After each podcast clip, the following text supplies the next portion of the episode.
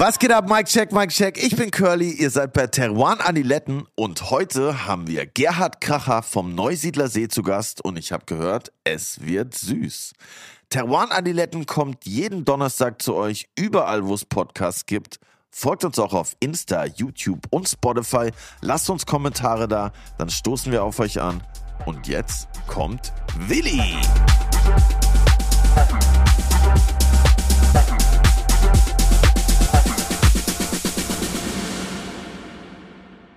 Auch ein herzliches Grüß Gott von meiner Seite. Ja, hello, was geht ab, Digga? Hey, ich bin immer noch geflasht von dem Ich OMR-Festival. auch, Digga. Wir sind jetzt einfach Stars. Alter, Stevie hat zu mir gesagt, das sind 200, 300 Leute, waren 10 fucking 1000. Ja, ich dachte mir auch so, hey, wir sind in der falschen Halle, Leute. Ich habe mir so in die Hose geschissen. Aber es war doch eigentlich überchillig. Ab dem Moment, wo wir auf der Bühne waren, fand ich es eigentlich. Ja, du warst auf einmal voll so, da, du warst nur mehr vorn auf der Bühnenkante quasi. Ja, normal, Digga. Ich Die hab haben uns die Couch ey. umsonst hingestellt und ich wusste nicht, was ich tun soll. Soll ich da mit vor oder soll ich Ja. den ruhigen Part spielen? Du bist dann aber aus dem Unterbewusstsein schon automatisch an diese kleine Bar gegangen, die da links stand. Ja, stimmt, Und ja. immer so hinter Das war eigentlich Theke. vorbereitet für die Küche. Oder? Ja, aber das war voll geil. Du hast dich direkt so wohl gefühlt, wenn du an der Theke warst. Das hat man direkt gemerkt. Aber ja, ja, war ey. geil, oder? Die ersten zwei Minuten waren ein bisschen komisch, aber dann ging es richtig geil. Aber jetzt Mike Dann habe ich aber zwei Flaschen vergessen und den Bunsenbrenner. Ich habe den Lafitte übrigens zweimal eingeschenkt, weil ich habe den ganzen Wein unten vergessen und stehen lassen, hinten im Backstage. Wen hast du zweimal eingeschenkt? Lafitte? Bei wem? Ja, bei allen. Im Ernst? Ja, sicher. Echt? Hat keiner so auch nicht gezeigt. Laber nicht. Ist nicht dein Ernst. Die Flasche war nachher komplett leer nach der Verkostung. Hä, weil der eine Typ, der falsch geraten hat, der wird sich halt jetzt erschießen. Naja, aber er hat auch ein geiles Leben, weil wenn ihm der 4,50 Euro Spätiwein besser schmeckt als der Lafitte, dann kann er sich jeden Ja, Tag aber du hast relativ günstig gesagt- ansaufen, nicht? Ich dachte, du hast zweimal das gleiche eingeschenkt. Ja, das schon, aber es hat ihm ja nie. Nein, nicht bei den Gläsern. So. Beim ersten und beim zweiten Flight. Ach so. Zuerst war ja weiß gegen rot und Ach dann war billig so. gegen teuer. Und ich hatte nicht mehr Jetzt Weine ich. mit. Ah ja, aber ist doch geil. Ich meine, Ja, eh. also der hat sicher einen Spaß jetzt wahrscheinlich. Aber safe. super, dass sich da einfach so traut und hochgesetzt hat. Grüße gehen raus, Chapeau auf jeden Fall. Genau, ja, wieder geheißen Christian, glaube ich, oder? Glaube ich auch. Fuchs. Auch nochmal Grüße an die Passmann, das war nett mit der. ey. Ah ja, safe. Die sind immer lustig. Die war richtig gut drauf, auf jeden Ja. Fall. Man könnte sagen, das war ein richtiger Kracher, Alter. Es war ein richtiger Kracher. Es war ein phänomenaler Kracher. Ja. Ich glaube, so fast so phänomenal wie der Kracher, den wir heute hier zu Der Gast nächste haben. Kracher, der Kracher vom Neusiedlersee aus Ilmitz, nämlich kommt er. Es wird süß. Keltert, ja, es wird super süß. Es kommt nämlich zu der Kategorie Süßweine, wo ich auch sage Süßwein, weil die Deutschen können ja alle keinen Süßwein keltern. Die meinen immer, Süßwein braucht so viel Säure und eine Balance. Ich glaube nicht. Ich glaube, Süßwein braucht viel Zucker. Sweet Home, neues Und eine richtig geile Botrytis. Und wenn es um Botrytis geht, dann gibt es, glaube ich, nur sehr wenige, die wirklich wissen, wie man mit Botrytis hervorragend umgeht. Das kann man dann auch alles erklären, was Botrytis bedeutet. Das gibt es dann alles in der Folge. Aber wenn es einer kann, dann der Gerhard Kracher. Und Jawohl. deshalb freue ich mich sehr, dass wir den heute hier haben. Also ein herzliches Grüß Gott an Gerhard. Kracher.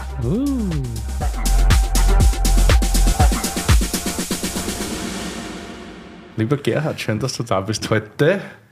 Ich freue mich auch. Äh, Kracher. Kracher. Curly, kennst du Kracher? Hast du Kracher schon mal irgendwo gehört, gesehen? Nicht in dem Kontext. Nicht in dem Kontext.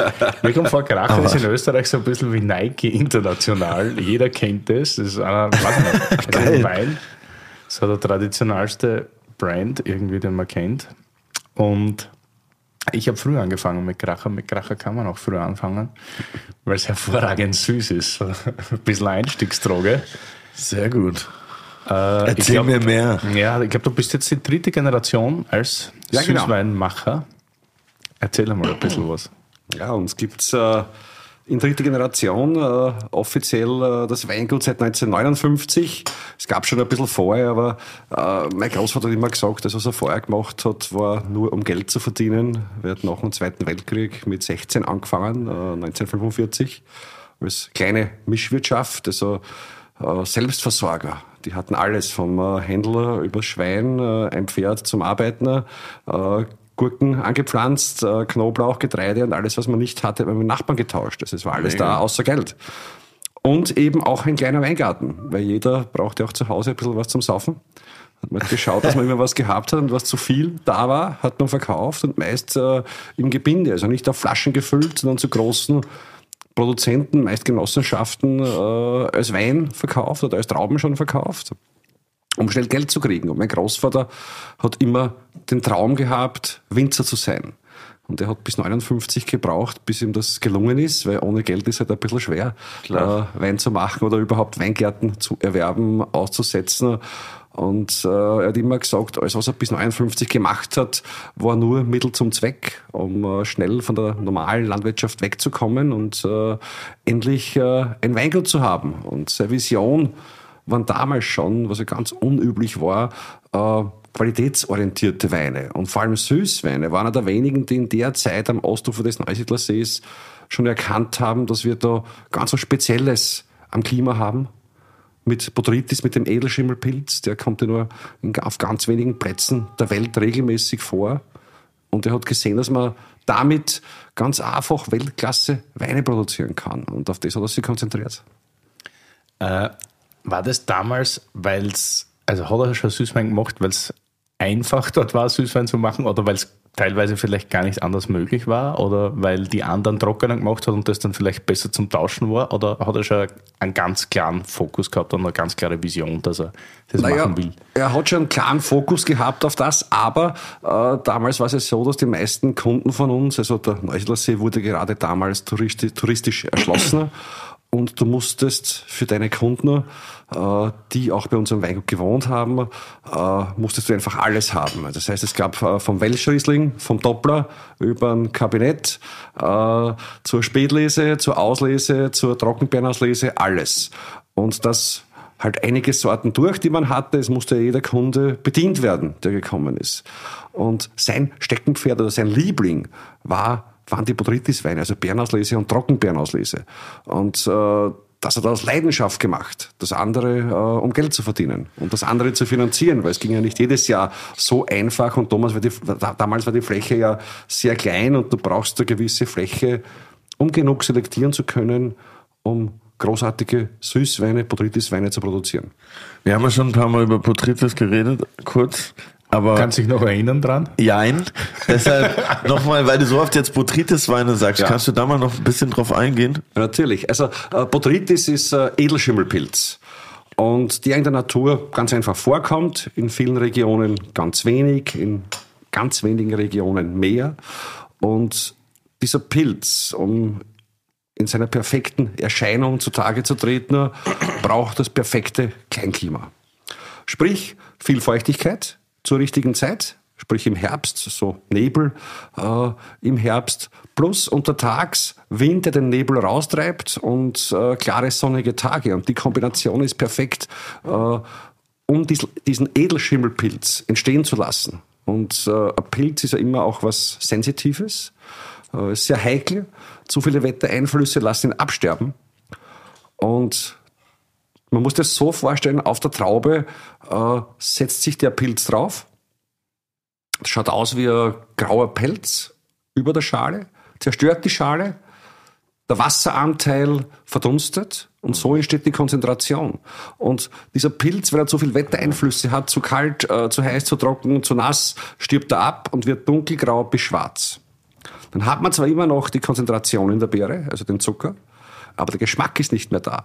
Okay. Und das ist genau das, was ganz oft diskutiert wird bei trockenen Weinen. Oh, da ist jetzt Botrytis drin. Ja, das mag schon sein, aber nicht die richtige. Aha, ich verstehe. Die abgestorbene. Ja. Und äh, wir machen ja bis zu sieben, acht Selektionen pro Weingartner, weil wir nur die frische, gesunde Botrytis wollen. Alles andere wollen wir nicht haben. Das ist das, was wir wegschmeißen. Weil es nicht so schmeckt, wie es soll. Ja. Es wird dann dumpf. Und was wir wollen, das werden wir auch heute sehen den Weinen, die wir verkosten, ist ganz klare Frische. Botrytis selbst hat keinen Eigengeschmack. Das ist der ganz große Irrtum. Das stimmt nicht. Steht auch in Lehrbüchern falsch. Dieses brotige, pilzige und so weiter. Niemals. Das wirst du bei uns in den Weinen nicht finden. Äh, Botrytis unterstützt die Aromen, die die Traube in sich trägt. Das Einzige, was ich sagen könnte, was die Botrytis noch extra bringt, ist dieser äh, kandierte Ingwer Nachhall. Was das Ganze noch eleganter. oder ein bisschen Waldhonig, es ist aber von der Konzentration in Verbindung mit Botrytis, aber dieses äh, äh, dieses Ingwer oder kandierter Ingwer, dieser, dieser Nachhall hinten beim Abgang, äh, das kommt wenn von der Botrytis. Also es geht im Endeffekt darum, dass die gute Botrytis dafür sorgt, dass das Wasser rausgeht und Genau. die Konzentration der Beere erhöht wird Genau. sozusagen. Genau. Okay, Und das Ganze dann am Schluss auch noch frisch schmeckt. Sehr Passt. Und deshalb ändern wir jetzt gleich mal die Einschenkreihenfolge, würde Ja. ich sagen. Und wir fangen gleich mal mit dem Flaggschiff an. Wunderbar. Gleich mal alles durcheinander zu Beginn. Wir haben jetzt eine Grand Cuvée Nummer 7 2005 Novel Vague. Ah, So viele Begriffe auf einmal. Haha, die müssen wir jetzt alle erklären. Ja, natürlich. ähm, ja, wir fangen gleich mit der Trockenbeerenauslese an, mit der höchsten Form der Konzentration in den Botrytis-Weinen. Und wir steigen gleich beim äh, Flaggschiff, also beim besten, äh, was wir machen, ein, bei einem unserer Kollektionsweine. Unsere Kollektionsweine haben alle äh, goldenes Etikett, also das goldene Kracher-Logo drauf äh, und eine Nummer drauf. Äh, weil wir haben das Glück, äh, dass wir viele verschiedene Sorten in unserer Gegend anpflanzen, schon traditionell. Und von all diesen Sorten oder von den meisten dieser Sorten können wir praktisch jedes Jahr bis zur höchsten Qualität, bis zur Trockenbeerenauslese produzieren. Und das ist auch einzigartig in der Welt. Also äh, so viele verschiedene Sorten auf diesen Level zu bringen, äh, diese Diversität gibt es sonst praktisch nirgends. Es wird sehr viel über Diversität gesprochen mittlerweile, Ja. aber viele sprechen nur darüber, nur leben es nicht. Wir können es zeigen und das über drei Generationen. Also wir produzieren vom Welschriesling, von der Scheurebe, vom Traminer, vom Muscatotonnell, vom Rosenmuscatella, vom Chardonnay, äh, vom Zweigert, von all diesen Sorten bis rauf zur höchsten Qualität, zur Trockenbeerenauslese und das auf höchstem Niveau. Also Und deshalb- bevor wir jetzt zu tief ins Detail gehen. Seewinkel. Ja. Wir müssen einmal zuerst von dem reden, wo das Ganze herkommt. Ja, natürlich. Wir reden vom Seewinkel.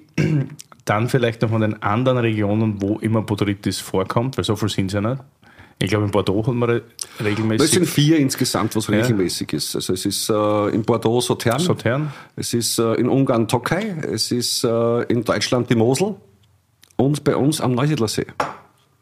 Wo es regelmäßig vorkommt. Es gibt natürlich andere Regionen auch, aber da, wo es in regelmäßiger Form kommt, sind diese vier. Und äh, bei uns am Neusiedlersee ist noch was Besonderes. Äh, seit es unser Weingut gibt, seit 1959, hat es keinen Jahrgang gegeben, wo Botrytis nicht aufgetreten ist und keinen Jahrgang, wo wir nicht bis zur Trockenbeerenauslese produziert haben. Zwar drei war es schwierig, ne? Aber wir haben es gemacht.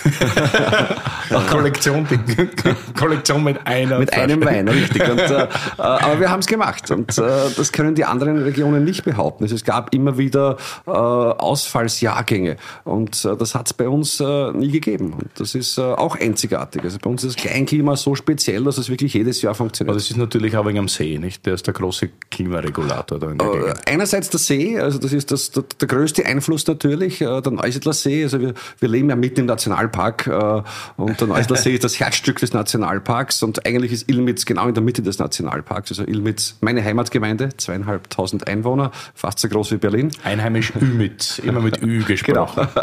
Übelst. Ümit, genau. Ilmitz. Ähm, und gerade bei uns in Ilmitz äh, gibt's rund um, den, um die Ortschaft gibt's noch viele kleine Lacken. Äh, bei euch würde man sagen Pfützen. und Ja. äh, das, sind- die sind so 10 bis 30 Zentimeter tief, trocknen auch mehrmals aus, sind so um die 20 an der Zahl, weil sie eben oft austrocknen, sage ich um die 20. Und es gibt auch nochmal ein ganzer, äh, einen ganz einen extremen Einfluss äh, von Feuchtigkeit, diese kleinen Lacken. Also wir haben mehrere Einflüsse und das macht auch äh, auch Ilmitz zum Mekka der Süßweinproduktion, der Botrytis-Weinproduktion, weil wir eben diese, diesen zusätzlichen Einfluss auch noch haben, nicht nur den See. Und der See ist ja auch ein Rieseneinfluss, also der ist 36 Kilometer lang, drei Kilometer breit, aber nur im Moment 1,20 tief. What? Das heißt, die Verdunstung ist enorm, wenn es da hellbraun. ist. Aber es ist Trinkwasserqualität. Das ist nur, weil er so seicht ist und durch den Wind, das dauernd in Bewegung ist und so der Schlamm aufgewirbelt wird.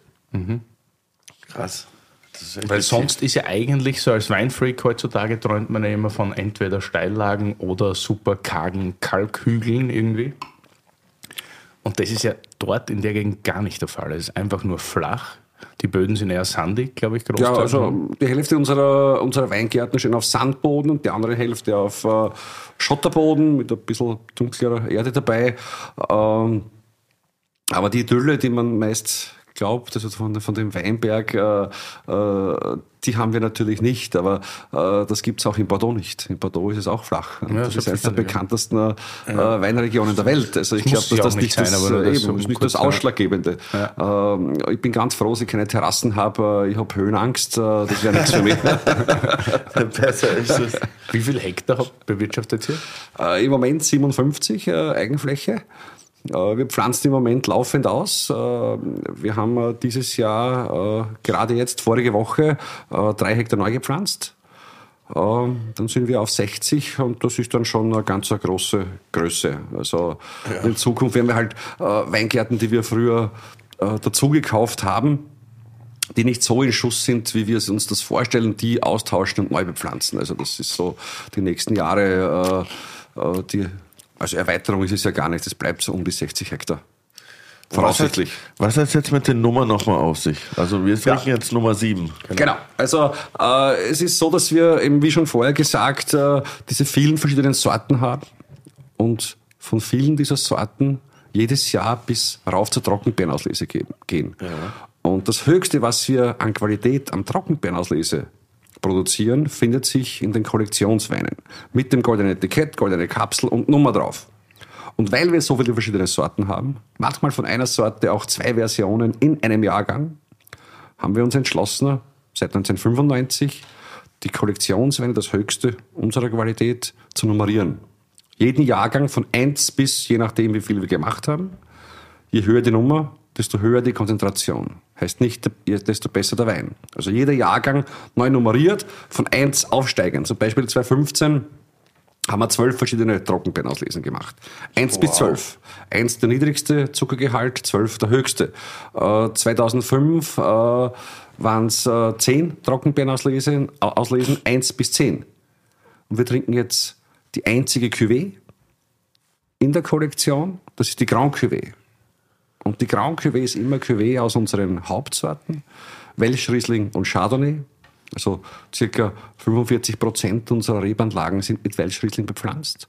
Circa 20 Prozent mit Chardonnay. Jetzt hätte man sagen, Chardonnay, moderne Sorte. Stimmt nicht. Wurde ja nach Österreich gebracht von den Mönchen, schon vor über 180 Jahren. Also auch heimisch bei uns.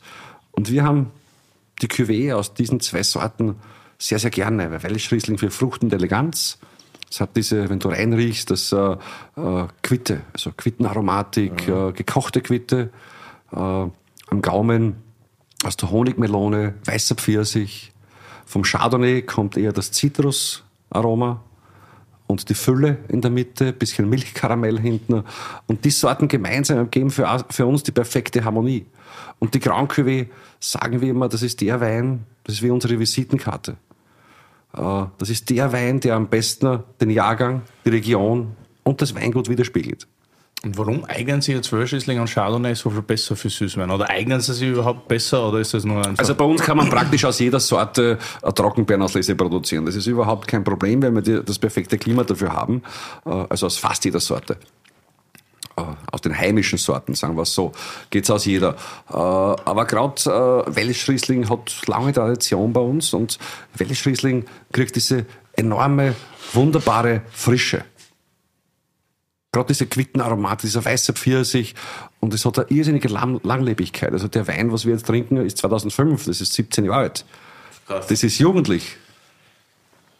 Sehr sogar, ja. Ja, und natürlich auch die Bernhaut, oder? Also die Bernhaut, äh, wobei Welschriesling ist eine sehr spätreifende Sorte. Mhm. Ähm, ist meist die, die letzte Sorte, die wir ernten, äh, hat aber damit eine wunderschöne Reife.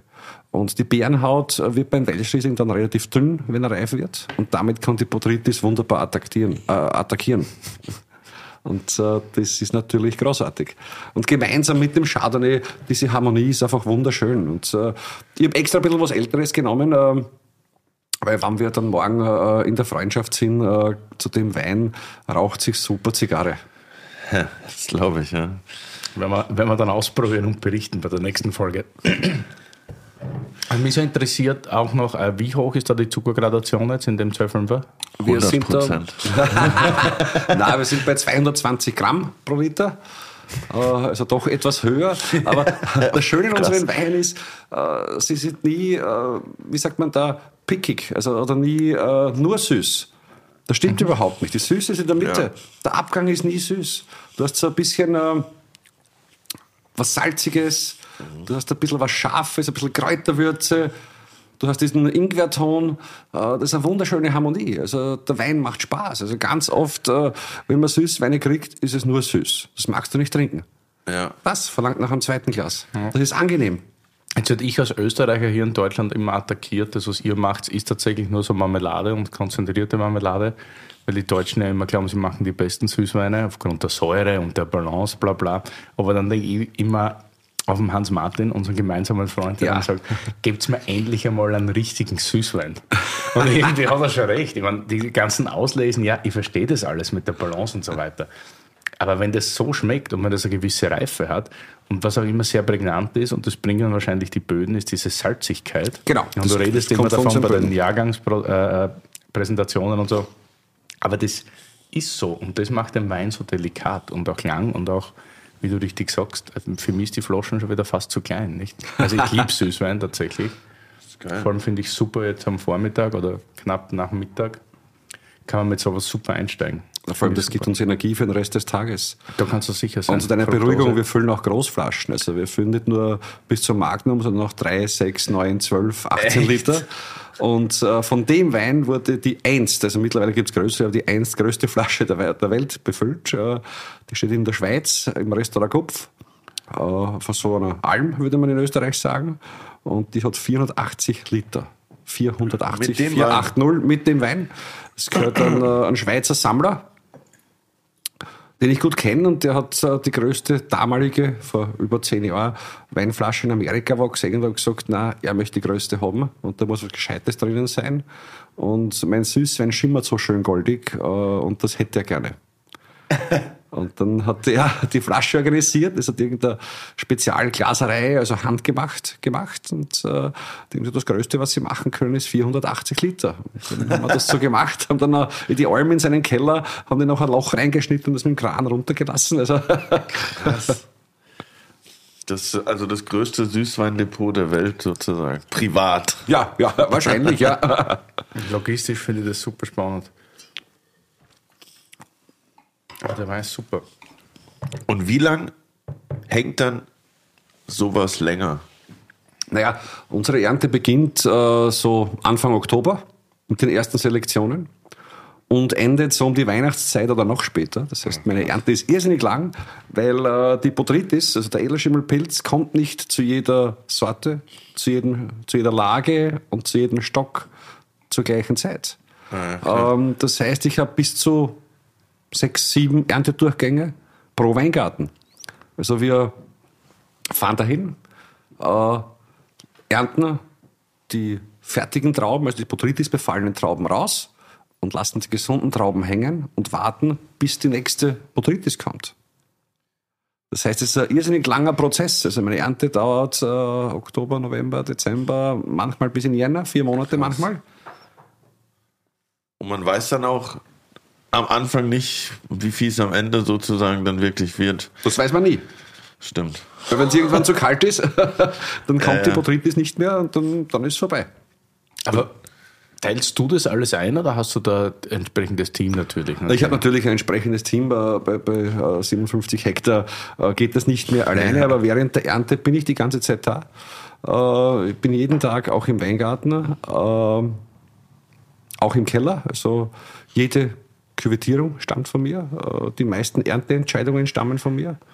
Äh, ich habe natürlich einen Weingartenmanager und einen Kellermeister auch, aber äh, wir besprechen das jeden Tag im Team und ich bin jeden Tag äh, dabei. Äh, und äh, auch die Küvettierungen stammt alles von mir. Also das ist der Teil, den ich niemals aus der Hand gebe, was ich sehr gern aus der Hand gebe und schon gegeben habe, ist die Administration. Ja, ich, dafür, dafür ich, bin ich auch nicht gemacht. Ich, frage jetzt nämlich bewusst nach, weil ich kenne die jetzt schon relativ lang und gut.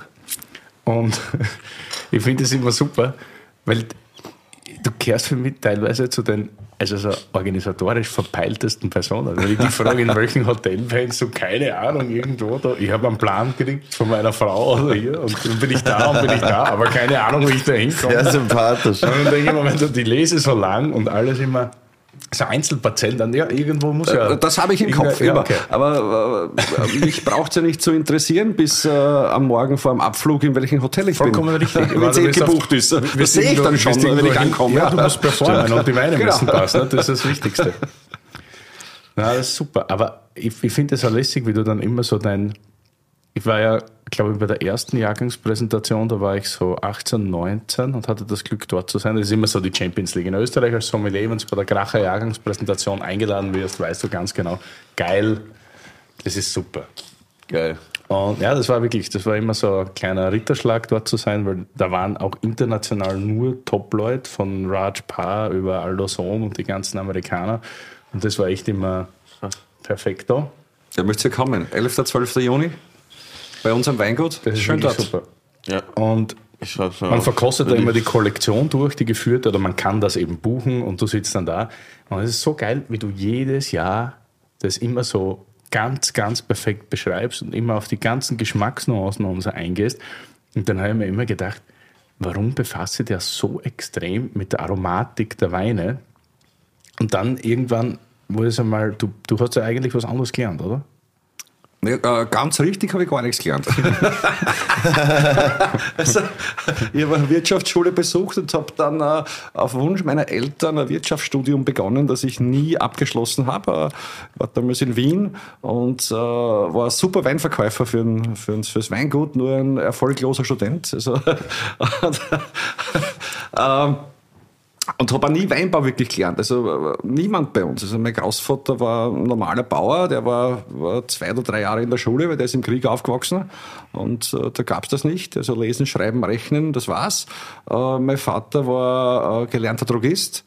Äh, also hat auch nie Weinbau gelernt in Wahrheit. Und das ist eigentlich alles äh, Learning by Doing und Autodidakt. Ja, War das immer schon klar, dass du das Weingut übernehmen willst? überhaupt nicht, überhaupt nicht. Ich- Also so zwischen 14 und 18 glaubt man ja immer, das, was die Eltern machen, ist alles ein Unsinn, obwohl man es gar nicht weiß, was sie machen. Und ich bin dann eigentlich per Zufall dazu gekommen, weil äh, kurz vor meinem 18. Geburtstag habe ich mir überlegt, dass ich natürlich den Führerschein machen möchte, dass ich äh, ausgehen möchte und dass ich mein eigenes Auto haben möchte. Und bin zu meinem Vater ins Büro gegangen und habe gesagt, du, ich bräuchte jetzt äh, schon mehr Taschengeld, weil Führerschein, Auto weggehen. Mein Vater hat gesagt, super, gar kein Problem, wir haben Arbeit genug. Und dann habe ich halt nach der Schule äh, und samstags äh, Fässer gewaschen, Tanks gewaschen. Äh, dann irgendwann habe ich einen Führerschein wirklich gehabt. Und dann habe ich halt am Wochenende Chauffeur für meinen Vater gesp äh, gespielt. Und bin halt so in die besten Restaurants gekommen. Habe immer wieder kosten dürfen. Dann waren laufend tolle internationale Leute bei uns im Haus, äh, aus dem Restaurantgeschäft, aus dem Weingeschäft, äh, die immer tolle Flaschen mitgebracht haben. Und irgendwann haben wir gedacht, eigentlich ist das voll geil, was meine Eltern machen. Und dann haben wir das genauer angeschaut und habe echt äh, jeden Tag nach der Schule Schulrucksack weg und ab in den Keller und geschaut, was äh, gemacht gehört, durchverkostet. Und äh, ich war immer schon sehr essensaffin und bin dann draufgekommen, dass das richtig großartige Geschmackserlebnisse sind. Das sieht man und, gar äh, nicht so. Aber ja, super in Shape. Naja, Und dann war das irgendwie, ja, okay. Und dann hat dir das so gefallen, dass du dann reingerutscht bist in das Ganze. dann bin ich reingerutscht und mein Vater hat sich immer gewünscht, dass ich äh, studieren gehe, weil äh, für ihn war es nicht möglich, weil die Familie relativ arm war, wie er jung war und das war nicht möglich, weil sein Bruder war schon Student, äh, der bessere Notenschule in der, in der Schule hatte wie mein Vater. Und ein zweites Kind studieren schicken ging nicht. Für eine kleine Bauernfamilie vom Land äh, einen zweiten nach Wien schicken, unmöglich. Und jetzt hat halt mein Vater einen Lehrberuf erlernt, Drogist, hätte sich aber immer gewünscht zu studieren. Und deshalb äh, wollte er mir das unbedingt ermöglichen, obwohl ich gar nicht äh, studieren wollte, weil ich habe damals schon gesagt, äh, mit 20, äh, wie das begonnen hat, das Studium, äh, ich weiß es jetzt, ich will Weinbauer werden. Und mein Vater hat immer gesagt, mach einmal zuerst was Gescheites, also lern was Gescheites und dann kannst du noch Ja. immer Weinbauer werden, wenn es dir, wenn's dir gefällt. Und dann habe ich halt so eineinhalb, zwei Jahre studiert Wobei die letzten zwölf Monate eigentlich nicht mehr. Da war ich die ganze Zeit dann fürs Weingut auf Präsentationen unterwegs, habe die Ernte mitgemacht und irgendwann so beim Mittagessen unter der Woche äh, nach Vormittagsarbeit im Keller sagt mein Vater zu mir, du, mir gefällt das irrsinnig, dass du jetzt da mithilfst, dass du Interesse zeigst. Großartig, aber jetzt wäre es einmal wieder Zeit, dass du zurückgehst auf die Uni und ein paar Prüfungen machst, weil irgendwann muss das fertig werden. Und ich habe dann gesagt, naja, ich kann nicht mehr zurück auf die Uni. Und er gesagt, wieso? Ist ja gar kein Problem brauchst du dann nach Wien fahren? Sag ich, naja, ich bin seit über einem halben Jahr nicht mehr inskribiert. und dann ist der Haussegen sehr schief gehangen. Krass. Zum Glück war das Unternehmen damals schon groß genug, dass man sich nicht dauernd über den Weg laufen muss. Also äh, wir haben dann drei Wochen äh, nichts miteinander geredet und dann weitere drei Wochen nur das Notwendigste. Ähm, aber im Endeffekt war es dann ganz gut, weil ich war damals schon 24 oder 23, weiß ich gar nicht mehr genau. Und mein Vater ist sehr, sehr jung verstorben. Ich war erst äh, 26, wenn mein Vater gestorben ist. Und wenn ich diesen Schritt damals nicht gemacht hätte, äh, wäre ich sicher nicht genug vorbereitet gewesen auf diesen Schritt, äh, das Weingut zu unternehmen, äh, zu übernehmen. Ja. Ähm, man, war ich trotzdem nicht. Ich war erst 26 Jahre, da 27, also ist noch immer jung, aber äh, ich habe eine ganz eine gute Schule vorher gehabt. Ziemlich hart, aber es war gut. Ja, und das war nicht zu, de zu dem Punkt auch riesen Fußstapfen, nicht? Also wenn man an Louis gekannt hat, das war ja, glaube ich, der wichtigste Weinmensch Österreichs, muss man tatsächlich sagen, und auch so Krass. der Botschafter. Also das war ja immer so, International war, glaube ich, keiner mehr unterwegs wie er. Ja, dann mit Sicherheit. Als Gründer dann der Feinwein Trade, zu dem wir auch noch dann mhm. zum Reden kommen werden. Aber es hat ja keinen gegeben, der irgendwo im Ausland österreichische Weine herzagt hat. Und er hat nie, nie nur seine eigenen Sachen mitgenommen, sondern hat immer zwei, drei Flaschen von Kollegen mitgehabt und hat gesagt, probiert's das, probiert's das, das ist großer österreichischer Wein. Und das ist schon was, ja, also generell alles, was da passiert ist, war, war wirklich was Besonderes. Ja. Wichtiger Botschafter. Das war dann, ja, ja, und das war dann wahrscheinlich schon eine, eine ganz krasse Nummer, nicht, das zu übernehmen. Ja, ich meine, ich habe Zeit gehabt, mich darauf vorzubereiten. Ich wusste ja schon ein Jahr vorher, dass mein Vater sterben wird. Äh, äh, ich hatte, hatte Krebs und äh, es war klar, dass da nichts mehr zu machen ist. Äh, äh, das heißt, man musste das Ganze beschleunigen. und mein Vater war ja sehr ein großer Vordenker eigentlich auch und der hat dann gesehen, okay, es wird eng für ihn und äh, hat es in der Form beschleunigt, beschleunigt, indem er immer gesagt hat, okay, ob jetzt, wenn ich zur Chemotherapie fahre, du bist mein äh, Chauffeur, du legst dich auf die Couch und äh, wir reden. Und das war äh, sehr, sehr gut, muss ich sagen, und äh, mit sehr vielen Hinweisen, die mich heute noch begleiten. Krass. Und die heute noch stimmen. Und das ist doch jetzt 13, 14, 14 Jahre her. Ja. Also hat sozusagen nochmal so viel Wissen wie möglich ja so viel und so schnell wie möglich äh, weitergegeben. Äh, was er für mich sehr lehrreich, sehr interessant war und, und sehr viel Hilfe war. Oh, das glaube ich ja voll. Vor allem auch von jemand, von dem man ja auch, äh, also dem man ja auch vertraut, nicht irgendjemand, ja. äh, irgendwie ein Lehrer in der Uni oder so ist ja nochmal was anderes, glaube ich, wie wenn dir dein Vater irgendwie das angesammelte Wissen weitergibt. Äh, der Begriff, der dann auch auf der Flasche steht, ich meine, wir machen dann auch gleich weiter, vielleicht ist das ja dann übergegangen in, also in, in Form von Wissen, Nobel Vague. Äh, bei den Kollektionsweinen gibt es äh, zwei Stilrichtungen. Äh, zwei, zwei Stilrichtungen. Eine traditionelle, das nennt sich Zwischen den Seen. Ist ein Hommage an den Neusiedlersee, an die kleinen Lacken, die ich vorher erwähnt, äh, erwähnt habe, mhm. die das möglich machen, diese Weine jedes Jahr zu produzieren. Und das ist eher die traditionelle Linie, äh, das heißt kein Einsatz von Barrikfässern. Das heißt, diese Weine, äh, die zwischen den Seen heißen, sind im großen alten Holzfass ausgebaut, sprich 1000 Liter Fässer, oder im Stahltank. Und da ist die Primäraromatik, die Pointe. Und das sind Sorten wie Muscat Tunnel, die Scheurebe und manchmal der Welschriesling. Die zweite Linie, Nouvelle Vague, wie von dir angesprochen, Neue Welle übersetzt, ist äh, französisch. Und äh, das sind Weine, die wir im neuen französischen Fass ausbauen. Und mein Vater war einer der ersten, die das in Österreich gemacht haben, schon Ende der 70er, die ersten Versuche, Anfang der 80er dann wirklich äh, umgesetzt. Und man kannte das damals in Österreich nicht. Und äh, in Österreich haben viele gesagt, äh, man sollte das eigentlich verbieten, weil es den Wein zu sehr beeinflusst. Und mein Vater hat viel damals in Sautern gelernt. Und ihm hat das immer gefallen, dieser Stil, weil durch den Luftaustausch die Sekundäraromatik dieser Wein in den Vordergrund rutscht. Und Curly, Wein, das Wörterbuch. Sekundäraromatik. Sekundäraromen sind Weinaromen, die bei der Gärung und beim Ausbau des Weins entstehen. Es sind die Aromen, die nicht direkt aus der Frucht und der Rebsorte stammen. Das wären nämlich die sogenannten Primäraromen. Oha. Durch die Methoden der Weinbereitung können Winzerinnen und Winzer auf die Weinaromen Einfluss nehmen. Wer hätte das gedacht? Einerseits durch das Holzfass, wie von Gerhard beschrieben, aber auch durch die Temperatur. Zum Beispiel betont eine Gärung bei niedriger Temperatur die fruchtigen und blumigen Primäraromen aus der Beere. Eine höhere Gärtemperatur bringt andere Aromen zum Vorschein. Wachs, Pilze, Nüsse oder auch Kuhstall. Wie Willi irgendwann mal gesagt hat, ein bisschen dirty darf es schon sein. Da nehmen wir Sorten, wo wir glauben, dass die sekundäre Aromatik die Pointe ist. Und das sind Sorten wie Chardonnay, Traminer, rote Süßweine oder der Welschriesling in, als Part des Grand Cuvées. Ähm, Nouvelle Vague war in den 60er, 70er eine bekannte Filmreihe, äh, die sehr kontrovers war, die Sachen aufgezeigt hat, die halt nicht unbedingt gesellschaftsfähige, also damalige gesellschaftsfähige Dinge aufgezeigt hat. Und es war ganz was Neues, eine Revolution sozusagen.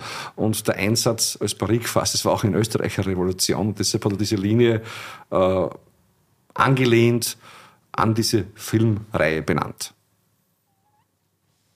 Nouvelle Vague. Das klingt auf jeden Fall edel. Wann hat das eigentlich angefangen mit dem internationalen Supererfolg? Ähm, wirklich angefangen erst in den 90er Jahren. Ähm, es ist so, ähm, in den 80ern hat sich ja kein Mensch für österreichischen Wein interessiert. Äh, es war eine ziemliche schwierige Phase im Ganzen für österreichischen Wein. Äh, äh, wir hatten damals einen Weinskandal und alles drum und dran. Das war das Einzige, was man über österreichischen Wein international gewusst hat. Übersee hat man gar nicht gewusst, dass Österreich überhaupt Wein produziert. So fängt es einmal an. Und in den 80ern hat mein Vater immer gesagt, das waren so die dunklen 80er Jahren für den österreichischen Weinbau und auch für uns. Mhm. Weil ganz einfach, äh, er ist auf Messen gefahren und es hat sich einfach keiner für den Wein interessiert. Äh, also die Qualität war auf heutigem Niveau, aber er konnte die richtigen Leute nicht dazu bringen, seinen Wein zu kosten. Er stand am Stand und wusste, wer die richtigen Leute sind, hat er gefragt, ob sie kosten wollen. Und die haben gesagt, na, Austrian Wine, no, thank you. Sind wieder gegangen, weil sie alle geglaubt haben, was will der? so, so ist nichts Gescheites, äh, haben die geglaubt. Und äh, es ist eine Zeit lang so gegangen und damals war ja mein Vater nur Teilzeitwinzer, weil meine Großeltern noch nicht in Pension waren, also in Rente. Und das Weingut war damals nicht groß genug, um äh, zwei Familien zu ernähren. Und äh, mein Vater hat den täglichen Beruf gehabt in Wien, äh, als Drogist und hat halt abends äh, im Weingut gearbeitet und seine Wochen, seine Urlaube für Präsentationen aufgebraucht. Und äh, in den 80er Jahren äh, eine Reise zur London Wine Trade Fair nach London oder zur Venexpo nach Bordeaux äh, hat mehrere Monatsgehälter verschlungen in Wahrheit. Und immer gesagt, also alle seine Freunde, inklusive meiner Mutter, haben zu ihm gesagt, du bist wahnsinnig, du tust Geld verbrennen, das ist alles äh, Schwachsinn, da kommt nichts raus. Und irgendwann der Acht, Ende der 80er hat er sich eingebildet in London, ein Tasting zu halten und die besten Journalisten einzuladen. Und jeder hat ihm gesagt, da, da kommt keiner Niemand kennt Kracher, niemand kennt österreichischen Wein, es interessiert niemanden. Du gibst einen Haufen Geld aus, den Wein rüber zu schicken, du musst rüberfliegen, du musst eine große Hotelsuite buchen, wo man die Leute hinsetzt und äh, das verkostet, das wird nichts. Also ich dachte, naja, dann machen wir das ein bisschen anders. Hat eine neue Einladung geschrieben, da ist ganz groß drauf gestanden, Chateau d'Yquem Tasting. Chateau d'Yquem ist äh, das bekannteste süße Weingut seit 300 Jahren in Sauternes in Frankreich. äh, sind großartige Weine und hat ganz klar unten dazu geschrieben versus Kracher. Und natürlich sind alle gekommen, weil äh, sechs, sieben Jahrgänge Chateau d'Yquem kriegt man nicht alle Tag, äh, äh, vor allem auch ältere. Und hat immer das Pendant für uns mitgenommen. Alles blind serviert in zwei Gläsern Äh, natürlich so ausgesucht, dass wir sicher gewinnen. schon die richtigen Jahrgänge ja, genommen, so, muss man so ja. macht man immer gute Verkostung. natürlich, natürlich. Also man hat schon vorher gewusst, wie das ausgehen würde. Und äh, von äh, sechs Flights, äh, von, von, sieben Flights haben wir sechs gewonnen. Das war schon so ausgesucht, dass halt einer Tochter ich gewinnen kann. Also man hat immer geschaut, die Jahrgänge, das muss passen. Und ähm, so war wir das erste Mal wirklich in der internationalen Presse, haben dann auch sofort einen Importeur in England gehabt, in Belgien und in ein paar europäischen Ländern. Und das war so der, der erste internationale Aufschrei, wo man dann gesagt hat, okay, jetzt funktioniert's.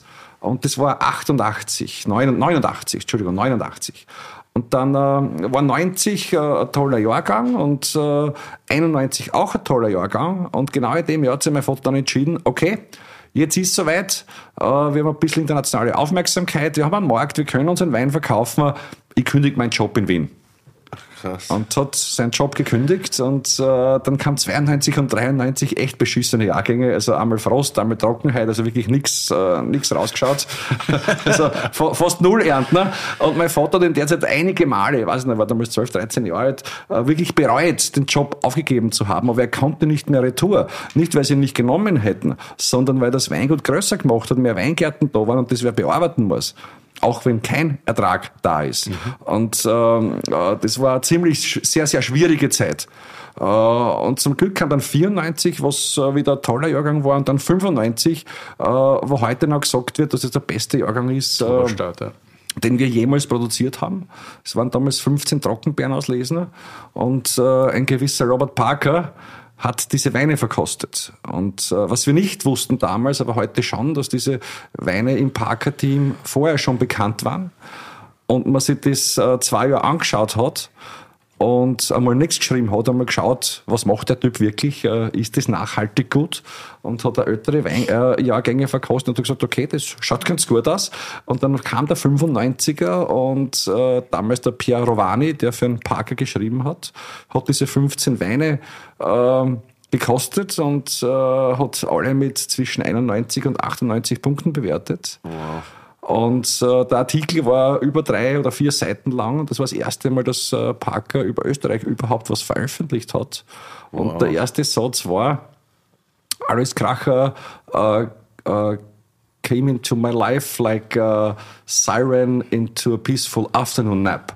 Also so wie in mein Leben kommen wie eine Sirene in, einen, in einen Mittagsschlaf. Uh, und das, das war wirklich großartig. Damit war das ein, wirklich ein internationaler Aufschrei und damit ist unser Weingut äh, wirklich international gefragt und bekannt geworden. Also es war wirklich, wirklich großartig. Ich kann mich noch erinnern, wir haben damals hat es noch Faxgeräte gegeben, heute weiß ja das gar keiner mehr. Und dieses endlos Papier, und wir sind alle gestanden vor dem Fax, das Fax aus Amerika, kommen sie dem vorher angerufen und das Fax angekündigt. wir sind alle vor dem Faxgerät gestanden. Das ist ein endlos Papier, ewig lang rausgekommen, die ganze Parker-Ausgabe runterkopiert. Und das war, weiß ich nicht, 30 Meter lang insgesamt, das alles geschickt haben, also nicht nur unsere Wertungen. Und wir haben das gesehen und ich weiß nicht, es war ein Riesenjubel und äh, Riesenfreude natürlich, weil sie ähm, auf einmal Jahrzehnte äh, Arbeit äh, ausbezahlt haben. Krass.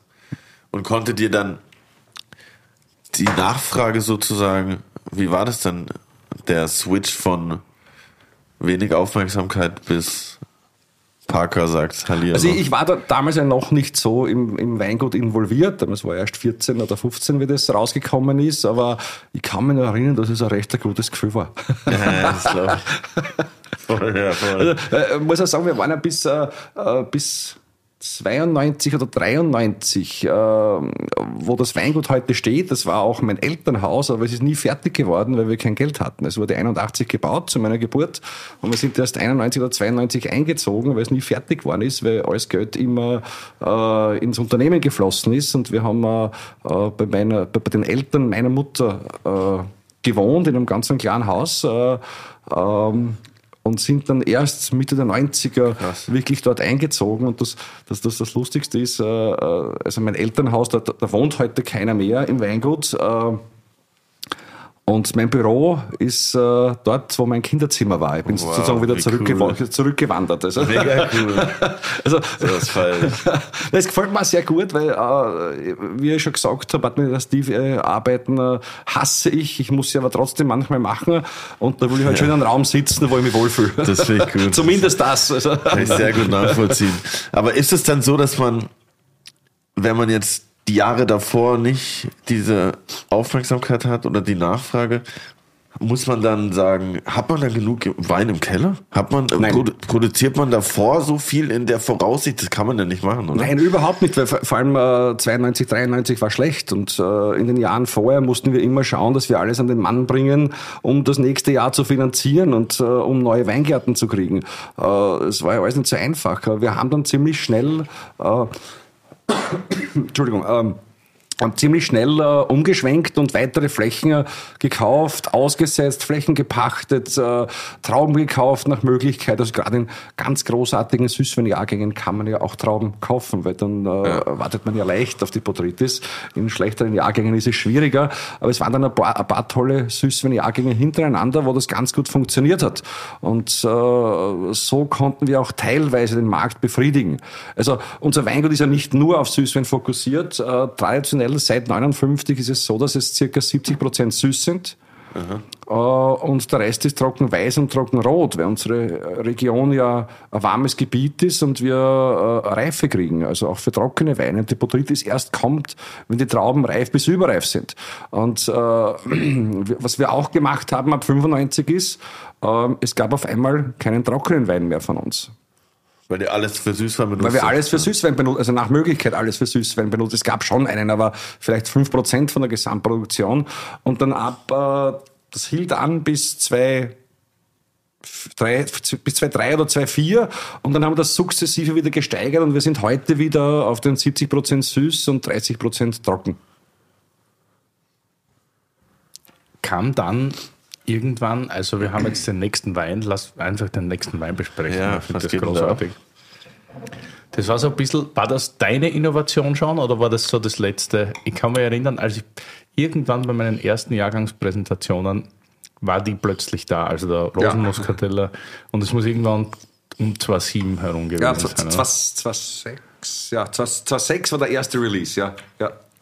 Okay. Und habt ihr Gab es die immer schon im Burgenland? Ja, also, äh, jein. Äh, wir sind so zum Rosenmuskateller gekommen. Äh, mein Vater war ein Riesenfan dieser Sorte. Und Rosenmuskateller gibt es ja sehr viel, oder gab es sehr viel jetzt äh, auch nicht mehr in, äh, in Alto Adige, also in, in Südtirol, in Italien. Mein Vater äh, hat diese Sorte geliebt immer. Und zu Weihnachten, ne, wo nur die Familie war, hat mein Vater immer gesagt, zu Weihnachten trinkt man keinen Wein, trinkt man keinen Alkohol. Äh, am 24. am Abend, äh, weil das sind nur wir. Und sonst sind wir eh immer mit Alkohol beschäftigt. Und kein Wein hieß bei uns, es gab schon ein, zwei Flaschen. Weil das ist ja eh nicht viel. Pro Kopf oder für die Familie? Nein, nein, für die Familie. Wir waren nur zu dritt. Also. und das war halt dann äh, immer Rosenmuskateller. Mein Vater hat immer gesagt, da trinkt man was Spezielles. Und er hat diesen Geruch und diesen Geschmack immer so geliebt. Und ich weiß noch, als Kind in den 80er Jahren durfte ich zu Weihnachten immer an den Wein riechen und ein bisschen was kosten. Und wenn du da reinriechst, diese Rosenblütenaromen, Hibiskus, ein bisschen Lebkuchengewürz, das hat ja auch was Weihnachtliches. Und für mich ja, ist die Sorte immer, wenn ich die trinke äh, oder kosten darf, äh, das ist Weihnachten. Das äh, macht mir immer ein bisschen ein Smile aufs Gesicht, das einfach glückliche Kindheitserinnerungen zurückruft. Und wir haben das das erste Mal 2002 gepflanzt damals war ich dann schon gerade frisch im Betrieb und äh, mein Vater hat immer, immer geliebäugelt, diese Sorte auszupflanzen. Ich habe dann gesagt, warum machen wir es nicht? Weil wir finden das beide einfach großartig und was, es kann ja nicht viel passieren. Wir setzen einmal drei Reihen und wenn es nicht funktioniert, dann haben wir halt schlimmstenfalls ein Pech gehabt. Ähm, und Blödsinn, 2.2 haben wir es entschieden, 2.3 haben wir es erst gepflanzt, weil die Reben nicht so einfach zu organisieren waren. Wir haben die dann aus Südtirol geholt. Und äh, wir, wir brauchten eine Genehmigung vom österreichischen Staat, um das überhaupt zu dürfen, weil die Sorte in Österreich nicht, nicht registriert ah, ist und so weiter. Also äh, viel Bürokratie. Und haben die dann gepflanzt. Und äh, 2005 äh, haben wir die ersten paar Trauben geerntet. Und da, da weiß ich nicht, war es mitten in der Ernte Und äh, wir haben uns die Trauben angeschaut, haben sie gekostet, alles super. Und mein Vater hat damals gesagt, hey, wir haben eh keine Zeit, das zahlt sich nicht aus, das lassen wir hängen, da kommt ja eh nichts raus, äh, wir konzentrieren uns lieber aufs andere. Und dann bin ich an einem Sonntag äh, mit meinem Großvater, der damals schon, war der 79 oder 78, äh, haben wir uns entschieden, dass wir sonntags mit ein paar Kübeln rausfahren, nur wir zwei, mein Großvater und ich, haben das ein bisschen abgeerntet und haben das mit so einer kleinen Wasserpresse ausgepresst und dann mit dem Spaten immer gescheit. Also den ganzen Tag dauert, den ganzen Sonntag und haben zwei Milchkannen an Wein gewonnen davon. Krass, von wie, viel, von wie viel Trauben, von wie viel Kilo würdest du sagen, waren das zwei Milchkannen? Ja, das waren, das waren zumindest 150 Kilo Trauben, weil es so eingeschrumpft war und so. Aber, äh, und dann haben wir das gepresst und dann haben wir das in Milchkannen gefüllt und das dort vergären lassen. Es hat äh, zwei, drei Monate gegärt und wir haben das dann äh, äh in der Milchkanne weiter ausgebaut, kein Gefäß gehabt, weil das eine sollte ein paar Liter. Und äh, am Schluss sind dann rausgekommen irgendwie 30 Liter, also 80 Halbflaschen, haben mein Großvater und ich dann in Hand gefüllt. Und mein Vater hat nicht zu dem Wein irgendwas gesagt. Äh, außer fünf oder sechs Jahre später hat er gesagt, Alter, das hast du wirklich gut gemacht. Und da habe ich mich irrsinnig gefreut, äh, ich wollte mal schauen, wie der Wein wirklich wird. Und äh, das war wirklich, äh, wirklich ein toller Wein. Nein, das war zwei Jahre später. Das war ein halbes Jahr vor seinem Tod, kurz bevor er gewusst hat, äh, dass er wirklich krank ist, hat er mir das einmal gesagt, weil er hat zwei Flaschen mitgenommen, ohne dass ich es gewusst habe. Äh, damals ins Restaurant Meindl und da war er mit ein paar Freunden und ein paar Sommeliers. Und denen hat er das blind gegeben und die waren alle hellauf begeistert und das hat er mir am nächsten Tag erzählt. Und die war damals äh, irrsinnig, irrsinnig äh, froh und glücklich, äh, eigentlich äh, eine Bestätigung zu kriegen von jemand, äh, der es eigentlich besser weiß als ich, wie man sowas voll, macht. Ja. Voll cool.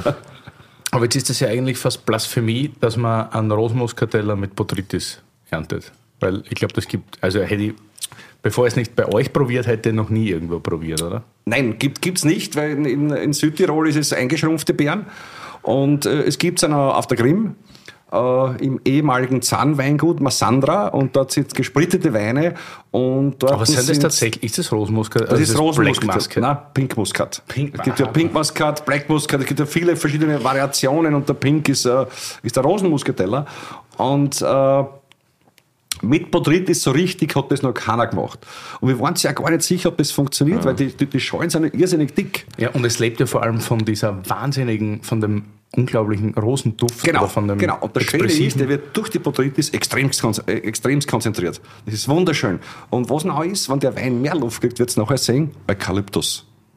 Oha. Das ist wunderschön. Echt?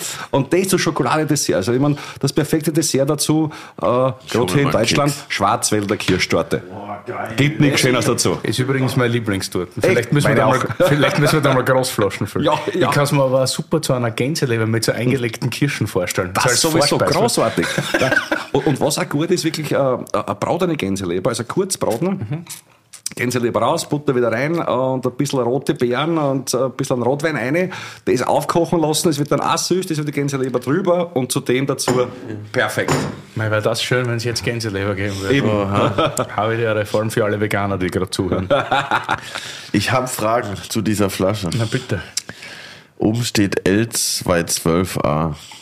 Ah ja, ja, das ist Jahrgang 2012 und der Rosenmuskateller war ja keine zugelassene Sorte. Es war nur ein Versuchsweingartner. Und, äh, ist es ja immer noch, oder? Nein, mittlerweile nicht mehr. 2017 haben wir endlich die Genehmigung gekriegt, äh, dass der Rosenmuskateller eine Qualitätsweinrebsorte ist. Und bis dahin durften wir weder Jahrgang noch Qualitätsbezeichnung draufschreiben. Und auch nicht die Rebsorte. Und auch nicht die Rebsorte. Das heißt, da oben steht eine Lotnummer. Die eben zufällig L 2012a ist, also der Jahrgang 2012. Dort, wo normal bei allen unseren Flaschen der Jahrgang steht. Und äh, als Hinweis auf die Sorte ist eine kleine, schöne Rose drauf gezeichnet. Ah, ja. Und der Wein heißt äh, teilweise gegorener Traubenmost. Hört sich furchtbar an, aber das ist halt die gesetzliche Bestimmung. Und die kleine Rose die ist cool. Die ist uns schön gelungen, muss ich sagen, und äh, ist auch toll zum Valentinstag. Weißt du, oder, äh, wenn man irgendwie Freundin oder Frau ein bisschen verärgert hat, bringt es so eine Flasche heim. Das ist viel gescheiter wie ein Strauß Rosen. Ein Strauß Rosen, den kriegst du vielleicht am Kopf oder man stellt ihn am Tisch und schaut ihn wieder an. Trinkt die Flaschen gemeinsam. Vielleicht passiert nachher was Besseres. so teilweise vergorenen Traubenmost gab es ja schon mal bei euch, nämlich 2002, glaube ich. Das gab schon 2002 und dann wieder 2015. Das haben wir äh, für andere Geschichte als Hilfsmittel nehmen müssen, weil das EU-Gesetz sagt, äh, dass Wein fünf oder mehr Alkohol haben muss, um Wein zu sein. Und wir hatten ein paar Mal Trockenbeeren auslesen, die so hoch konzentriert waren, dass sie die fünf niemals erreicht haben. Das war das erste Mal 2002. Und wir haben eigentlich geglaubt, naja, wenn es unter fünf Alkohol ist, geht uns das Weingesetz nichts an, weil ist ja kein Wein. Und haben das ganz normal etikettiert mit unserem normalen Etikett. Und das war damals die Nummer 12. Und da ist nur drauf gestanden Nummer 12. Und oben in teilweise sichtbaren Lettern, weil es alles so gold verspiegelt war, hat man das nie richtig ganz gesehen. Man hat es in gewisser Haltung, hat es geheißen Noble Wine und in gewisser Haltung hat es geheißen No Wine. Äh, eben als äh, Anspielung, dass es halt kein Wein ist, weil es unter 5 ja. Alkohol ist. Es ist sowas wie eine Essenz. In Ungarn gibt es eine, eine Zulassung für sowas. Und dann kam der Ketterierinspektor zwei Monate später und hat das Ganze beschlagnahmt. Und dann haben sie gesagt, naja, was machen wir jetzt? Das wissen sie jetzt auch noch nicht. Jetzt müssen wir mal das äh, irgendwie, ja, durchbesprechen, was, was man da machen kann gesetzlich. Und dann kam man auf diesen teilweise gegorenen Traubenmast. Und genau diese Hintertür haben wir auch beim Rosenmuskateller bis zum Jahrgang 2017 gebraucht. Aber diese Sorte, man, dieser, dieser Geruch, der fand dann richtig ein. Also wenn man frisch blühenden Rosenblüten vorbeigeht im Garten, diese Blüte nimmt und richtig schön dran riecht, genau so riecht es. Und diese Hibiskusaromen am Gaumen, äh, ein bisschen Kirsche und im, im, Abgang ganz leichte Tannine, weil es ist eine rote Sorte, also eine dunkle Sorte. Und äh, es ergibt eine wunderschöne Harmonie. Also, war gut. Morgen kriegen wir aber der Freundschaft schon eine Schwarzwälder Kirschtorte dann, oder? Ja, ja sicher. Ärgert dann das oft, dass so Kleinigkeiten, also gut, natürlich, es ist das österreichische Weingesetz und an Gesetze soll man oder muss man sich halten. Aber wenn man jetzt ein arrivierter Winemaker ist und wenn man eh weiß, dass man mit bestem Wissen und Gewissen das tut, was den Menschen dann gut tut, quasi, wie, wie ärgerlich ist das? Naja, äh, wir sind ja beide Österreicher und wir wissen, dass es in Österreich immer eine Grauzone gibt und immer einen Weg, um das irgendwie zu lösen. Ja, und genauso haben wir das da auch gemacht. Also wir sind ja es gewohnt, dass es so, dass es so ist. Ja, du siehst das jetzt ganz entspannt und locker, aber ich, ich wir wissen ja, wie es für wahnsinnig viele andere Winzer oder generell in der, in der Landwirtschaft. Naja, gleich in dem Moment ärgert man sich natürlich, weil man, wenn man sich dachte, jetzt haben wir den Weingarten ausgesetzt und das ist alles tipptopp und jetzt darf man das nicht. Äh, aber im nächsten nächsten Moment ist da auch wieder klar, okay, es wird irgendeine Lösung geben, weil äh, das Produkt ist ja nicht schlecht. Es ist weder gesundheitsschädlich noch sonst irgendwas, also äh, oder verboten in Wahrheit. Äh, und damit ist es klar, dass es äh, dafür irgendwie äh, einen Konsens geben wird über kurz oder lang. Mhm. Bevor wir jetzt zur Kracher Feinwein Trade kommen, ja. noch ein paar. Wie verhält sich die derzeitige Klimaerwärmung eigentlich auf die Botrytis? Merkt man das mit der Botrytis? Hat das damit zu tun auch? Natürlich, also äh, was wir sehen, äh, gerade seit dem Jahr 2013 hat das schon angefangen, äh, die Wetterextreme werden mehr. Äh, und eigentlich hat schon vorher begonnen, äh, man hat halt gemerkt, die Trockenperioden äh, werden mehr und extremer und länger vor allem. Also ähm, das ist schon ein großes Problem im Moment. Ähm, ganz ehrlich muss ich aber sagen, dass wir die letzten 20 Jahrgänge mehr großartige Jahrgänge hatten wie die 40 davor. Krass, okay. Aber äh, was wir auch wissen, ist äh, dieser, dieser Klimawandel, der äh, vielleicht im Moment gar nicht so schlecht ist für uns, äh, für unsere Weine oder für allgemein fürs Burgenland. Das ist eine Pyramide. Sind wir schon ganz oben auf der Spitze und geht sie da runter? Wie schnell geht es runter? Ja. es ganz steil nach unten oder schön langsam? Das wissen wir eben nicht. Und äh, ich merke jetzt, vor allem die letzten drei Jahre, merke ich, dass Trockenperioden an Punkten sind, also Jahreszeiten sind, wo sie nicht hingehören. Zum Beispiel dieses Jahr, wir hatten jetzt eine lange Trockenperiode von äh, äh, acht Wochen. Das ist in der Zeit nicht übel, nicht, nicht üblich. Das, das, das, das gibt es normal nicht. Das ist normal die Zeit, wo es mehr regnet. Und ist die Frage, was jetzt weiter passiert. Also man muss das jetzt über die nächsten Jahre äh, noch beobachten, wie die Entwicklung sein, sein wird. Aber Was wir wissen, eine Pyramide geht nicht höher weiter nach oben. Irgendwann. Und kannst ja. du das irgendwie, irgendwie steuern? Weil ich meine, im, im, herkömmlichen Weinbau wissen wir alle, wie das geht und so. Also, oder wie man reagiert auf heiße Jahrgänge, auf kühle Jahrgänge. Ja. Ist, ist, ist für die Lage auch sau wichtig ja. oder geht es dann am Ende des Tages es gibt nur sonst nichts Besseres als Lage. Lage, Lage, Lage. Und das hat mein Großvater schon begonnen. Also äh, wir haben in Ilmitz äh, bewirtschaften wir nur zwei Lagen. Eine Lage in Seenähe, Sandboden. Zweite Lage, äh, sieben oder acht Kilometer, also zwischen fünf und acht Kilometer weiter weg, äh, Schotterboden. Sandlage, das jetzige Seeufer, Schwemmsand vom See. Mhm.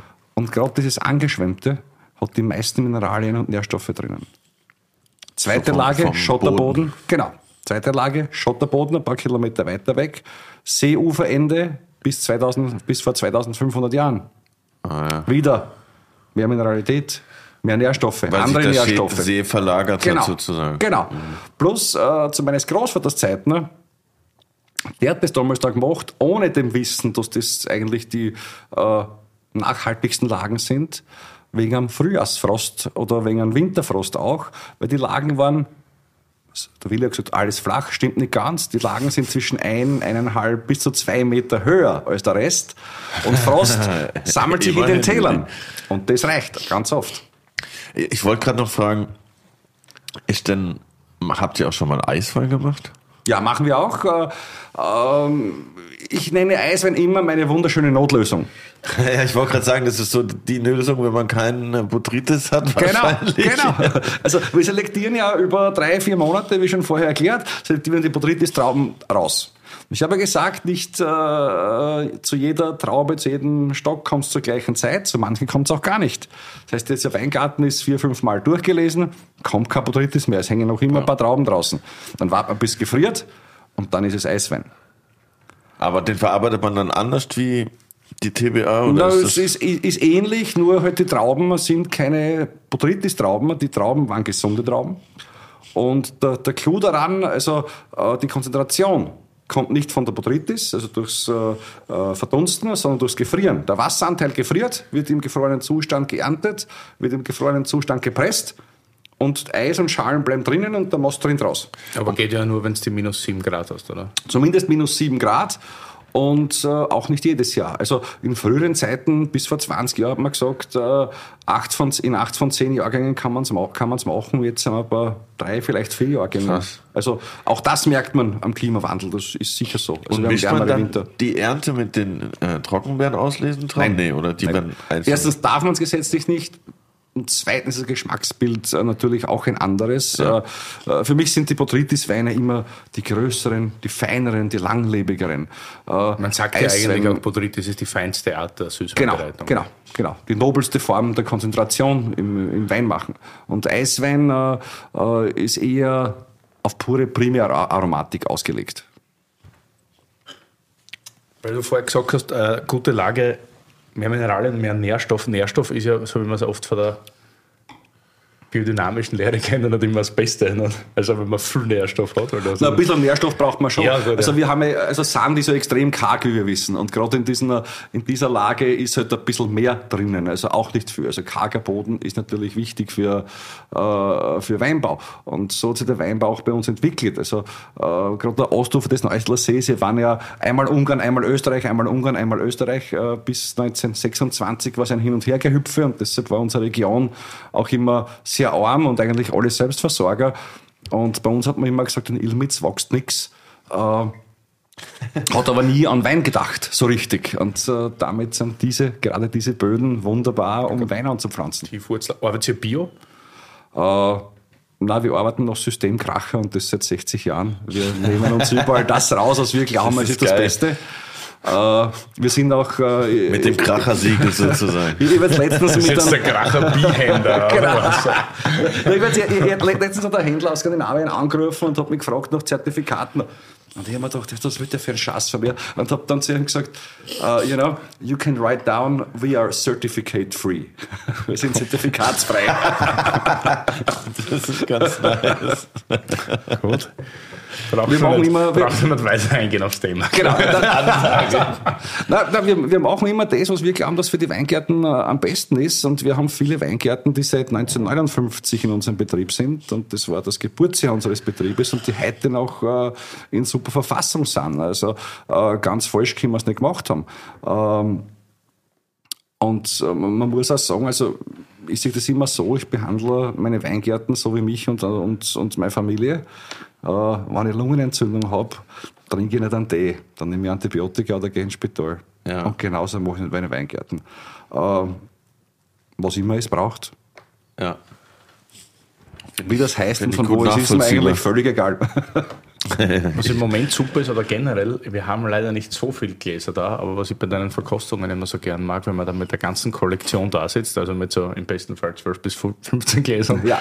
äh, einfach das nachzuverkosten, weil die Komplexität halt unglaublich groß ist und man jede Minute immer irgendwie eine neue Nuance findet in den Weinen. umso bei dem länger die Luft haben, auch. ja, umso länger die Luft haben, desto mehr findet man raus und ja, man kann sich halt Es- unglaublich lang mit den Weinen Es, beschäftigen. es sind halt, also ich sage immer, wir produzieren nicht wirklich Wein, wir produzieren Geschmackserlebnisse. Also es ist ja äh, bei- heute bei keinem von uns mehr so, dass wir essen, weil wir Hunger haben oder dass wir trinken, weil wir Durst haben. Wir wollen geschmacklich was erleben. Das ist mittlerweile das Wichtigste für uns. ja, und ein bisschen rauschig werden, da mag ja. Das ist der positive Nebeneffekt, sage ich immer. Aber eine Sache verwirrt mich. Warum steht auf der einen Flasche 750 Milliliter und auf Das der ist, anderen ein, das, ist ein, 350? falsches- das ist ein falsches Etikett. Da haben wir zwei etikettiert. Das ist beides 0375. Ich dachte schon. Also so schlecht siehst du noch nicht, dass du die Flaschengrößen nicht unterscheiden Also kannst. ich bin nicht gut in Physik, aber ich glaube, das. okay, gut. Wie ist denn das in Zukunft eigentlich? Also generell Süßwein, ihr macht ja jetzt auch viel trockenen Wein. Ich glaube, früher war das nicht so viel. Oder schon? Naja, es war schon immer so, nur mit der kurzen Periode von äh, 95 bis 2003, wo eben der, der, der Hype des Weinguts international äh, so extrem war, haben wir weniger trockene Weine gemacht. Äh, und mittlerweile sind wir wieder beim Schnitt wie so zu meines Großvaters Zeit oder wie eigentlich immer bis auf die 7, 8 Jahre, äh, 70 süß, 30 trocken. Okay. Und wenn du jetzt sagst, ich stelle mir das so schwierig vor mit dem Süßweinmarkt an sich, weil ich weiß aus der Gastronomie in etwa, wie viel Süßwein verglichen zu trockenen Wein man verkauft, dann vor allem in der Gradation. Äh, ist es schwierig, wenn irgendwann einmal die Süßweinkeller der Welt gefüllt sind oder wird das immer wieder ausgeschenkt? Wie, wie ist, wie ist Da der, muss halt der sein, der auf die Weinkarten steht und der auch getrunken wird. Das ist die Schwierigkeit. Und äh, von denen gibt es halt wenige auf der Welt, muss man halt auch sagen. Also das ist, äh, äh, wir wissen ja alle, die meisten Weinkarten, also nicht nur süß, ähm, äh, schrumpfen. Und äh, der Konkurrenzdruck bei trockenen Wein international sind zwei Millionen Weingüter, drei Millionen Weingüter, keine Ahnung, oder noch mehr, keine kann es gar nicht abschätzen. Für Süßwein 50, 60. Krass, ja. Ja, ja, ja das ist ein Riesenunterschied. Das heißt, das heißt, die kommen wahrscheinlich leichter als Süßwein auf äh, internationale Weinkarten äh, wie als trockener Weißwein. Warum würdet ihr sagen, dass die Weinkarten schrumpfen? Äh, weil das Personal das Richtige fehlt. Äh, man braucht jemanden äh, im Restaurant, der sich mit Wein auskennt. Wenn es nicht der Besitzer ist und man keinen Sommelier hat, wird es relativ schwierig. ja. Und deshalb schrumpfen viele Weinkarten, weil sich viele entweder keinen Sommelier oder keinen Weinfachmann mehr leisten oder ihn nicht finden. Leider. Merkt Leider. ihr, merkt ihr das jetzt, weil du gerade sagst, das richtige Wort Sommelier? Ne? Wir hatten ja vor, ist das schon drei Jahre her oder zwei Jahre, gemeinsam mit dem Aldo Sohn eine spektakuläre Verkostung. Drei Jahre, kurz vor Corona. Ja, Eine spektakuläre Verkostung in der, in der Freundschaft. ja das war super. Und das war richtig super. Und wir haben da viel geredet von Trends auch. Und man, man hat ja jetzt den Trend immer zu noch trockeneren Weinen, im Trockenbereich natürlich. Mehr Säure, immer feiner, natürlich hat einen ganzen Naturweintrend und so weiter.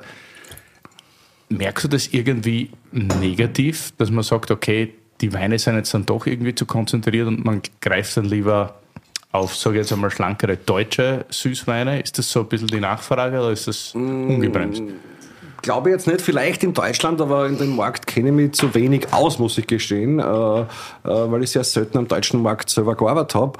Äh, aber ansonsten, ich glaube, dass das Besondere sehr viel gesucht wird. Und natürlich gibt es diese Trends von manchen, wo man sagt, okay, noch Knochen trockener, weniger Alkohol oder dieses und jenes. Ich muss persönlich gestehen, für mein Weinverständnis mir ist das völlig wurscht, wie viel Restsüße oder wie trocken oder wie viel Alkohol der, Wein hat. Die Harmonie muss stimmen. Er muss großartig sein. Das ist mein einziges Kriterium an einem Wein. Er muss einfach großartig sein. Der Rest interessiert mich eigentlich gar nicht. Das schauen wir dann nachher an, wie er gemacht ist, wie er, wo er wächst, wie und was die Grundvoraussetzung ist fantastischer Wein. Und einen wirklich fantastischen Wein mit einem tollen Geschmacksbild kannst du sowieso nur produzieren, wenn du mit der Natur arbeitest. Wenn du gegen die Natur arbeitest, wird das nie großartig werden. Dann ist halt irgendeine Flüssigkeit mit Alkohol, dann kannst du Cola trinken, dann ist sehr wurscht. Aber es, äh, Nationalgetränke Öl mit genau. Aus der Gießkanne. Nein, aber das, das Wichtigste ist, glaube ich, das Geschmackserlebnis. Und äh, ich glaube, dass die sonstigen Gegebenheiten gar nicht ganz so wichtig sind. Ob der Wein jetzt 12, 13, 14 oder 15 Alkohol hat, ist mir völlig egal. Es macht da keinen Unterschied für den Körper. Wenn du drei Gläser von dem trinkst oder von dem, so viel um ist doch nicht mehr. Äh, es kommt einfach auf die Harmonie drauf an. Und das ist, glaube ich, das allerwichtigste Kriterium. Es muss da schmecken, es muss zum Anlass passen. Es muss ein Geschmackserlebnis sein, es muss toll sein. Und wenn du da Klick hast, halt da auch noch, weil wenn du da Kiste davon gekauft hast, trinkst du vielleicht in 10, 15, 20 Jahren auch noch. Und, äh, oder mehrere Kisten. Und das ist halt, äh, ist halt etwas, äh, was für mich die wichtigsten Kriterien für einen großartigen Wein sind. Also nicht irgendwelche Werte. Ich arbeite auch zu Hause im Keller nicht mit Werten. Ich schaue mir niemals Analysen an nur im Nachhinein. Oder wenn ich merke, irgendwas stimmt vielleicht mit dem Wein nicht, dann äh, will ich eine Analyse davon haben. Aber vor dem, es interessiert mich eigentlich Sonst null. reicht es eigentlich, ja. Du, weil, weil du gerade sagst, Keller, wie ist das eigentlich im Keller? Das, also, wir haben jetzt schon Novel Vague gestaltet und ja. so, aber inwiefern unterscheidet sich das Winemaking, wenn man jetzt mit Botrytis-Traum arbeitet oder mit, mit Blankentraum? Äh, eigentlich gar nicht, äh, außer von der Zeit her. Die Gärung dauert halt bis zu zwölf, manchmal 13, 14 Monate. Man muss halt immer schauen, wann die Gärung stoppt, damit es nicht umschwenkt und das Ganze zur Essigsäure wird. Also man muss immer schauen, dass das nicht passiert und dann muss man zur richtigen Zeit abziehen und schwefeln. Äh, aber ansonsten sind wir ziemlich ähnlich wie bei Weißweinbereitung. Macht ihr das nicht wahnsinnig? Nein, überhaupt nicht. Ich bin, du, ich bin's gewohnt. Ja, okay. Für einen normalen, äh, herkömmlichen Winemaker wahrscheinlich. Also bei uns geht immer irgendwie irgendwas im Keller. Immer. Ich habe wir haben äh, im Jahr 2015 haben wir ein neues Kellergebäude äh, Gebäude bezogen. Und ich habe ein bisschen Angst gehabt, weil mir viele Kollegen erzählt haben, ja, das ist ganz schwierig, weil äh, wenn du dann umgezogen bist, die erste Ernte, da funktioniert die Spontangärung nicht, äh, war bei mir überhaupt kein Problem, weil wir umgezogen sind, äh, drei Monate vorher hat noch immer vom Vorjahr was geehrt, das heißt, ich habe die Häfen praktisch mitgenommen, die okay, waren dann ja. wieder dort in den Wänden auch. Und ja, es hat nicht nichts, äh, ja, war kein Unterschied, Klick gehabt. Äh, internationale Geschichte, Kracher Feinwein Trade. Also ja. ihr, seid auch Händler ja. von internationalen Top-Weingütern. Da sind wir eigentlich sehr lustig dazu gekommen. Also, äh, äh, mehr Zufall eigentlich. Äh, das war im Jahr 1996. Der Manfred Krankl von Sine Qua Non äh, war ja sehr gut befreundet mit meinem Vater. Wir sind heute noch der Importeur von Sine Qua Non. Und der war in Österreich zu Besuch und hat zu meinem Vater gesagt, mir war am liebsten in Österreich, wenn es meinen Wein gibt, äh, Sine Qua was es damals schon gegeben hat, äh, dass der in den besten Lokalen vertreten ist. Kennt ihr das nicht machen? Und mein Vater hat gesagt, ja, wegen die paar hundert Flaschen, das ist überhaupt kein Problem. Äh, wir holen das um, wir verkaufen das, das machen wir. Und äh, dann hat das ganz gut funktioniert. Und mein Vater war ja ganz ein großer Fan von Wein aus aller Herren Ländern. Also wir haben dann begonnen, Bordeaux zu kaufen, ein bisschen Italien, dann deutscher Riesling, was ja eine große Passion von meinem Vater war und auch von mir eine große Passion ist. Äh, äh, Mosel Riesling vor allem und dann später auch aus der Pfalz und andere Regionen. Ähm, dann noch mehr amerikanische Weine, dann australische Weine und schon langsam ist ein Portfolio gewachsen und es ist immer größer geworden. Und das äh, war ganz toll für mich, weil ich sehr viel über Wein gelernt habe in dieser Zeit. Weil ganz einfach diese ganzen internationalen Weinmaker waren auf einmal bei uns im Haus. Ich habe alles kosten cool, können, ja. was ich wollte. Es war alles da. Ähm, es war einfach, einfach super für meine Ausbildung auch, dass wir diese, diese Importfirma gehabt haben. Und mittlerweile ist es ja so, dass der, der Hans-Martin Gesellmann in Willi, sein Freund und früher Wohnungsgenosse in Wien, äh, der das Unternehmen führt, seit mehreren Jahren äh, äh, für die Weinauswahl äh, zuständig ist und gemeinsam mit mir und auch der Chefverkäufer ist, muss man sagen, weil er kennt ja in der Weinwelt Gott und die Welt und der macht das wirklich großartig. Der sitzt übrigens gerade in Bordeaux und trinkt oder verkostet den neuen Jahrgang, Jahrgang und isst zum, zum Mittagessen und zum Abendessen gibt es auch was Altes, habe ich mir heute in der Früh sagen lassen. War ein bisschen neidisch, dass ich nicht dort bin. Da lebt quasi die Made im Speck Genau so ist es, genau so ist es. Und äh, mittlerweile ist diese, äh, diese Import-Distributionsfirma äh, fast dreimal so groß wie das Weingut, was ja kaum jemand weiß, weil äh, das meiste an Restaurants, an andere Händler geht. Äh, Plus äh, der Internetauftritt heißt nicht Kracher Feinwein, so wie die Firma, sondern der Internetauftritt heißt feinweinshop.com. Ah. Und äh, dort finden sich im Moment, ich habe gerade gestern geschaut, 1760 Weine. Manchmal sind es über, über 2000. Und äh, in dem Portfolio ist halt alles, was, so, was uns so schmeckt, was wir für großartig finden. Cool. Und ich glaube, das ist ein gutes Auswahl, Auswahlkriterium. ja, ich kennt das Portfolio, also es lässt ja kaum an Wünschen übrig. Ja, wir bestellen auch reichlich daraus. Genau, es gibt in Freundschaft auch äh, einige, einiges aus, unserer, aus unserem Portfolio. Und ich muss auch sagen, das, das, das, gibt, das, das äh, macht mir frisch für immer wieder neue Ideen und so. Und das, äh, äh es öffnet auch meinen eigenen Blickwinkel. Weil, wenn man immer mit Neuen konfrontiert ist, mit anderen Regionen der Weinwelt, und immer sieht, okay, was passiert dort, was passiert dort, man hört da immer wieder viel Neues, man kostet äh, die neuesten Weine und das, muss ich sagen, ist ja wirklich sehr interessant. Voll.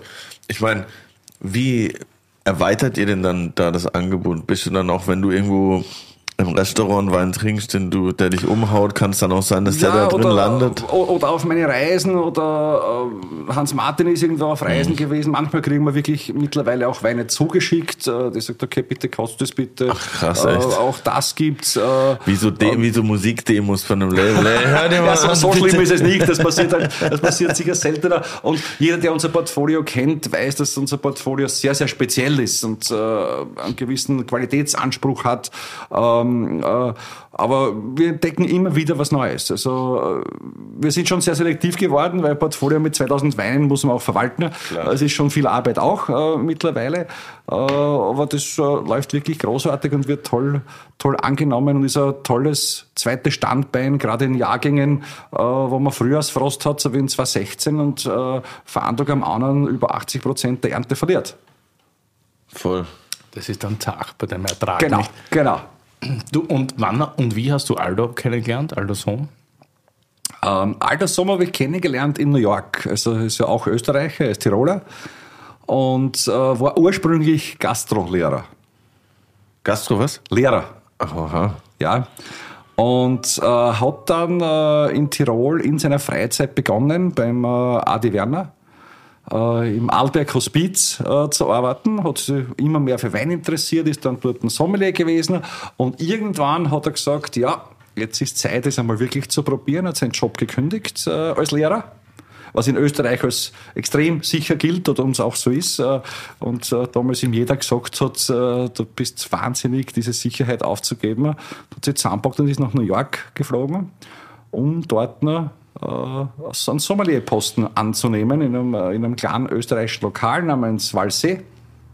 Und das war im Jahr 2002. Ja, Herrn 2002. Guttenbrunner. Genau, im Herrn Guttenbrunner. Und 2003, Anfang 2003, äh, haben wir uns genau in diesem Walsee-Restaurant kennengelernt. Ich habe dort ein Tasting gehabt und war zu früh dort und haben an die Bar gesetzt und äh, habe mit dem Typen, der hinter der Bar gestanden ist, zum Reden begonnen. Und das war der Aldo. Und wir haben uns damals eigentlich sofort angefreundet, haben uns dann immer öfter getroffen. Wenn er in Österreich war und ich in Amerika war, haben uns eigentlich immer getroffen, haben Urlaube miteinander verbracht. Und 2008 ist Aldo Weltmeistersommelier geworden. Wow. Und zwei, drei Wochen drauf haben wir ihn getroffen in New York. Und dann hat er irgendwann zu mir gesagt, äh, zu späterer Stunde, wir sind in unserem Lieblingslokal in Queens, in einem, äh, in einem Thai-Restaurant gesessen. Und zu späterer Stunde hat er zu mir gesagt, jetzt tue ich die ganze Zeit schon jahrelang nur Wein kritisieren, habe aber noch nie selber einen gemacht. War das nicht einmal eine Idee? Sag ich, du, Alter, das ist eine super Idee, weil dann haben wir einen Grund, um uns recht zu fertigen, warum wir mehr Zeit miteinander verbringen. Wir machen ein Fass. Beziehungsweise die Spesenrechnungen besser zu Genau, erklären. genau, den muss mir auch irgendwo abgeben. Jeder von uns. und äh, dann, ähm, aber wir machen ein Fass. Und ich bin am nächsten Tag schon wieder geflogen, haben hab noch nicht fertig geredet, was und wie es sein soll. Wir haben dann jeden Tag telefoniert und geschrieben miteinander. Und irgendwann sage ich zu ihm, du Alter, mein Vater hat einmal gesagt zu mir, weil es war immer klar, es muss was sein, was ich noch nicht gemacht habe. Er hat sowieso noch keinen Wein gemacht, aber ich darf es da nicht gemacht haben, weil sonst schmeckt es noch Kracher. Klar. Und ich habe dann gesagt zu Alter, Alter, mein Vater hat immer gesagt, äh, in Weinviertler ist ja eine Riesenfläche, die dort gibt. Und es gibt ganz viele tolle Lagen, die noch nicht richtig genutzt sind. Dort kann man auch was entdecken. Und Grüne Veltliner hat uns ja beiden super geschmeckt immer. Und dann haben wir gesagt, okay, wir versuchen das dann. Und das war im Jahr 08, habe ich dann zu suchen begonnen. 09 haben wir den ersten Jahrgang gemacht. Und da gab es ein 1000 Liter Fass. Und äh, wir haben gesagt, okay, die Hälfte geht nach Amerika, die andere Hälfte verkaufe ich in Österreich. Und wird schon wer trinken und wenn nicht, macht es auch nichts. Und äh, dann hat das der Aldo bei ihm im Lokal gehabt und äh, hat das einer gewissen Tara Thomas, das ist eine Journalistin für Wine and Spirits Magazine, hat das der zum Kosten gehen blind. Und die gesagt, wow, das ist super, was ist denn das? Und der Alter sagt, das ist Grüne Veltliner aus Österreich. Sagt sie, hey, hast du noch eine Flasche? Wir haben morgen Blindverkostung mit unserem gesamten Verkosterteam. Österreich als Thema, Grüne Veltliner. Darf ich die eine stellen? Und der Alter sagt, ja, ich gebe eine mit. Ruft die zwei Tage später an und sagt, ihr habt gewonnen, ihr seid die Nummer eins aus 400 irgendwas Grüne Veltliner mit 97 Punkten. Wow, okay, krass. Und dann haben wir gesagt, na, geht doch. Und auf einmal wollte den Wein wirklich wer haben. Und 2010 war ja ganz klar in Österreich, da haben wir nur äh, drei gebrauchte Barrikfässer gemacht von dem Wein. Und 2011 äh, hat es dann wieder mehr gegeben, wieder das eine 1000 Liter Fass. Und da haben wir dann schon einen zweiten Wein gemacht, den Alte Reben. Und mittlerweile sind wir auf vier verschiedenen Weinen. Das äh, ist mittlerweile fast, fast ein eigenes Weingut. Also wir haben mittlerweile eigene Flächen. Wir haben im Leitergebirge einen Weingarten gekauft. Äh, Im äh, Weinviertel sind wir gerade dran. Das sollte bis spätestens nach der nächsten Ernte äh, auch geregelt sein. Und damit machen wir vier verschiedene, verschiedene Weine und sind halt irrsinnig stolz, die eigenen Flächen zu haben und sich eigentlich Weingut nennen zu dürfen. Inwiefern ist der Aldo da involviert überhaupt? Aldo ist, außer es ist Corona, äh, drei bis fünfmal im Jahr herüben. Äh, wir suchen gemeinsam Weingärten aus. Äh, bei der Ernte bin natürlich ich da, weil der Aldo muss da nicht, da müssen wir nicht zu zweit umrennen. Aber ähm, die Stilistiken besprechen wir und äh, wir haben ein Abkommen. Äh, äh, das Weingut gehört uns 50-50. Und wenn einer bei einer Entscheidung Nein sagt, dann ist es Nein. Okay. Und das hat bis jetzt super funktioniert. Okay, gut. Machst du mir dann, was der, dann wird es oft gar kein Wein. Nicht? Wenn immer, Das kann auch mal passieren, aber bis jetzt war das noch nie der Fall. Aber was weiß man, was die Zukunft bringt? Aber nein, also Alter, das hast du kürzlich erwähnt ähm, ähm, in einem Interview auch, äh, dass wir eigentlich äh, in fast 20 Jahren jetzt noch nie einen wirklichen Streit gehabt haben. Weil wir uns immer, weil wir immer so verblieben sind äh, und das von Anfang an ausgemacht gehabt haben. Also wenn, wenn wir im Weingut was machen, was für einen nicht passt, dann machen wir es nicht.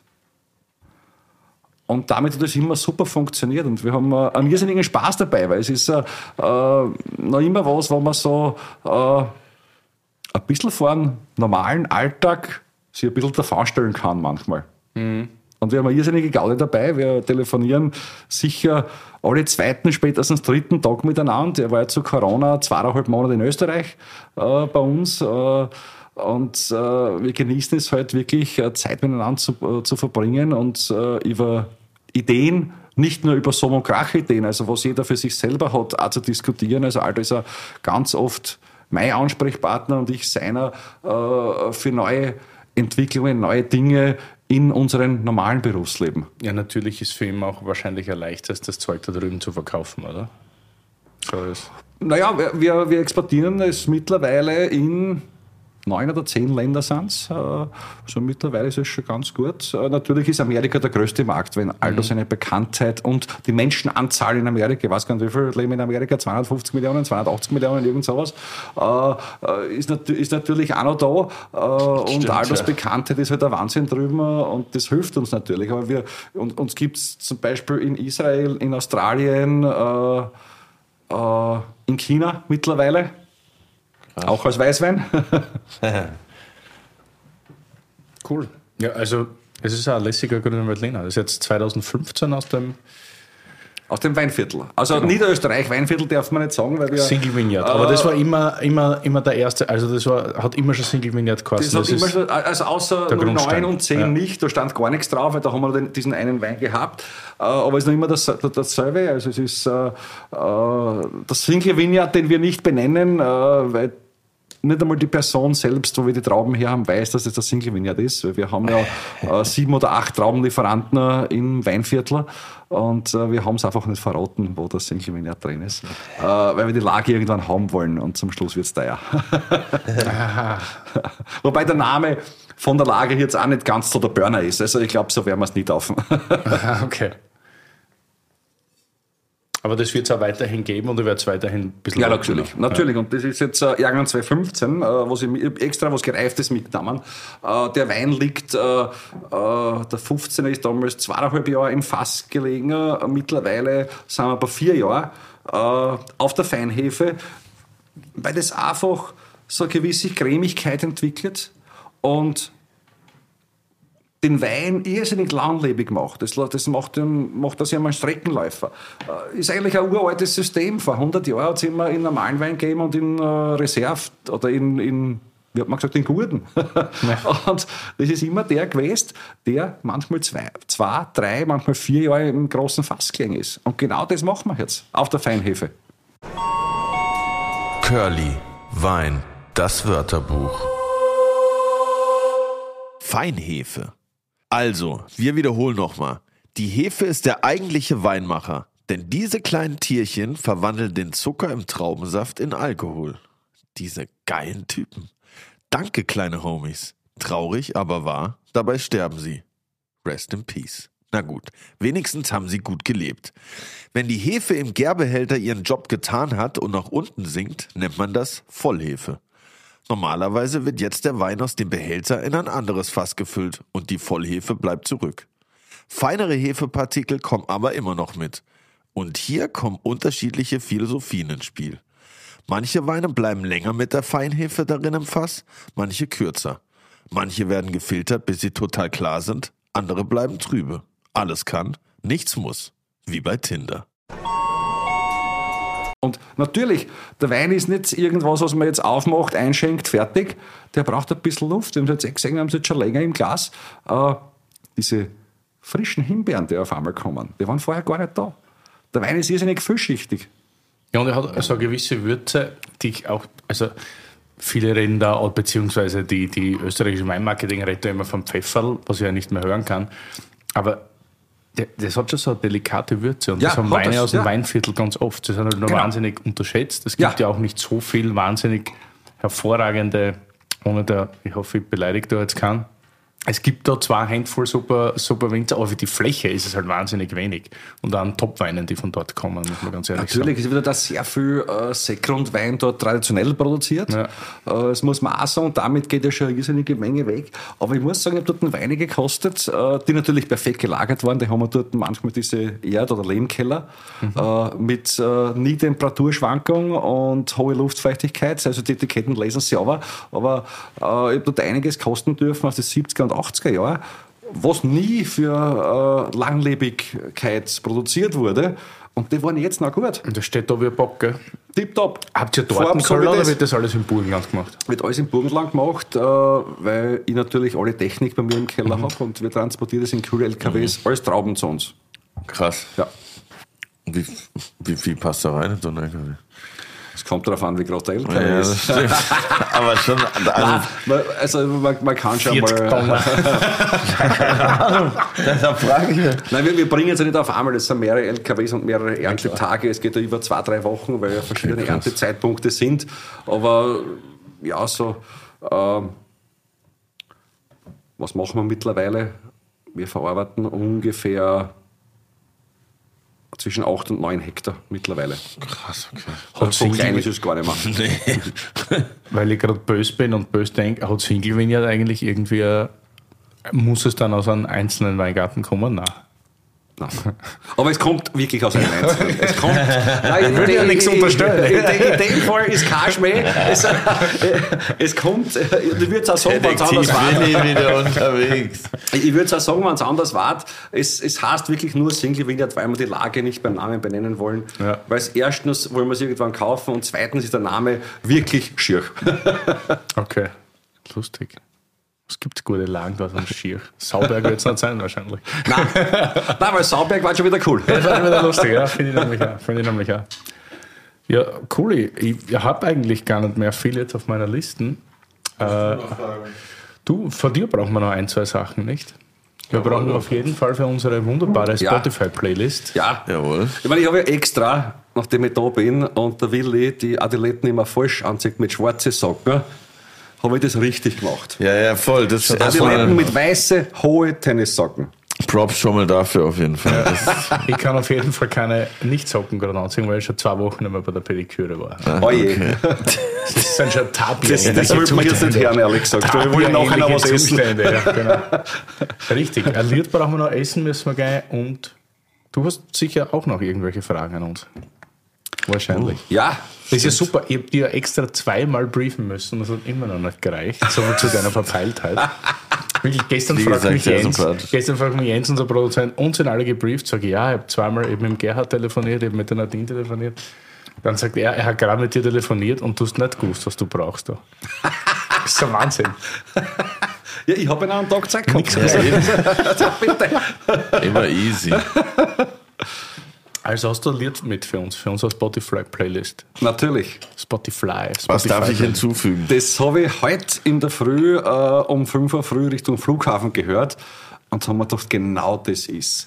Mein letztes Konzert vor Corona war Rammstein. Wow. Und es war eines der geilsten Konzerte, oder das geilste Konzert, was ich je in meinem Leben gesehen habe. Das ist sicher überkrank. Und es ist ein unbekanntes Lied von ihnen, äh, das eigentlich ein Cover ist.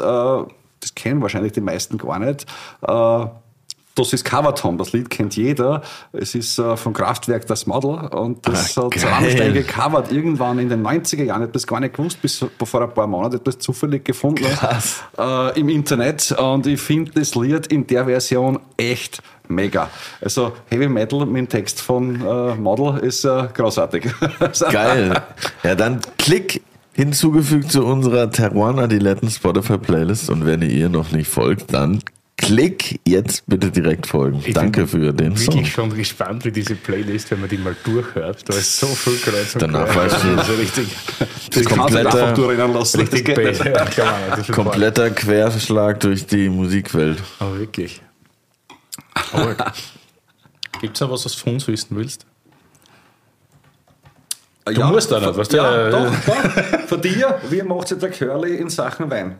Gar Weil es ist ja auch schon doch schon mal dabei. Äh, Hat er was gelernt oder gar nicht? Oder? Nein, ich muss sagen, gar nicht. Er hat ja nicht so wie, wie sein Vorgänger Harris unbedingt jetzt so das Target, glaube ich, viel mehr über Wein zu lernen. Ja. Beim Harris war es immer so, er hat gesagt, ja, er will, wenn er in einem Restaurant sitzt, bei den Weinkarten irgendwie so. Und Curly meinte immer so, ja, er will schon wer wissen, aber es war so overall. Und vor allem war es so, weil er halt gern ins Grill geht oder in anderen Ja. Restaurants oder gern Kabi trinkt. Dann so, aber er überrascht mich immer wieder, wie, weil er oft so random irgendwas sagt. Und dann kann er aber so Zusammenhänge schon wahnsinnig gut verstehen mittlerweile. Und er kostet auch gar nicht schlecht. Und das wundert mich jetzt oft ein bisschen, aber ich bin eher positiv überrascht. Nicht zu viel Lob heute. Ja, ja, merk schon. Ja, wir haben noch einen weiten Weg, aber diese Wörterbücher, glaube ich, die bringen schon was. Da, da merkt er sich einiges. Safe. Und ja, so von den Gesprächen auch. Also ich bin neugierig, wie es weitergeht, auf jeden Fall. Super. Ich auch. Es ist noch Platz für mehr auf jeden Fall. Ja, das mit dem Kabi gefällt mir schon, weil im Sommer äh, trinke ich dauernd Kabi Magnums. Krass. Also wirklich Mosel, äh, Riesling als Österreicher, aber äh, ja, ich, ich liebe das Zeug und meine Freunde mittlerweile auch alle. Und äh, so im Sommer, wenn es bei uns im Burgenland so zwischen 35 und 40 Grad hat am Sonntagnachmittag, da kannst du schon so Safe. ein, zwei solche Magnums trinken. Das geht schon gut. Apropos Magnums, gibt es eine Magnum-Kollektion? Natürlich. Die gab es aber nur limitiert, drei Jahre lang, weil jeder hat sich zu einer Jahrtausendwende oder fast jedes Weingut irgendwas Neues einfallen lassen. Wir haben gesagt, ja, wir haben neben unsere Kollektionskiste, also diese Weine gibt es auch in einer handgemachten Kiste jedes Jahr, limitiert auf 320. Und zur Jahrtausendwende 99, 2000 und 2001 äh, gab es das auch als Magnum-Version. Wow. Also reden wir dann von einer Magnum wirklich 1,5 Liter ja. oder sagt man beim Süßwein zu der Nein, 1,5 Liter. 1,5 Liter und da sind halt in der 99er, 2000 und 2001 jeweils 10 Stück drinnen. 10 Stück? Und sie haben, den, sie haben und hatten den makabren Beinamen Kindersarg bei uns. die Kisten? ja, weil das ist echt so, also vor allem die 2000, äh, die 2000er ist so eine Langstrecke und das schaut echt so aus. Also es ist, es ist makaber, aber äh, ja, es ist lustiger.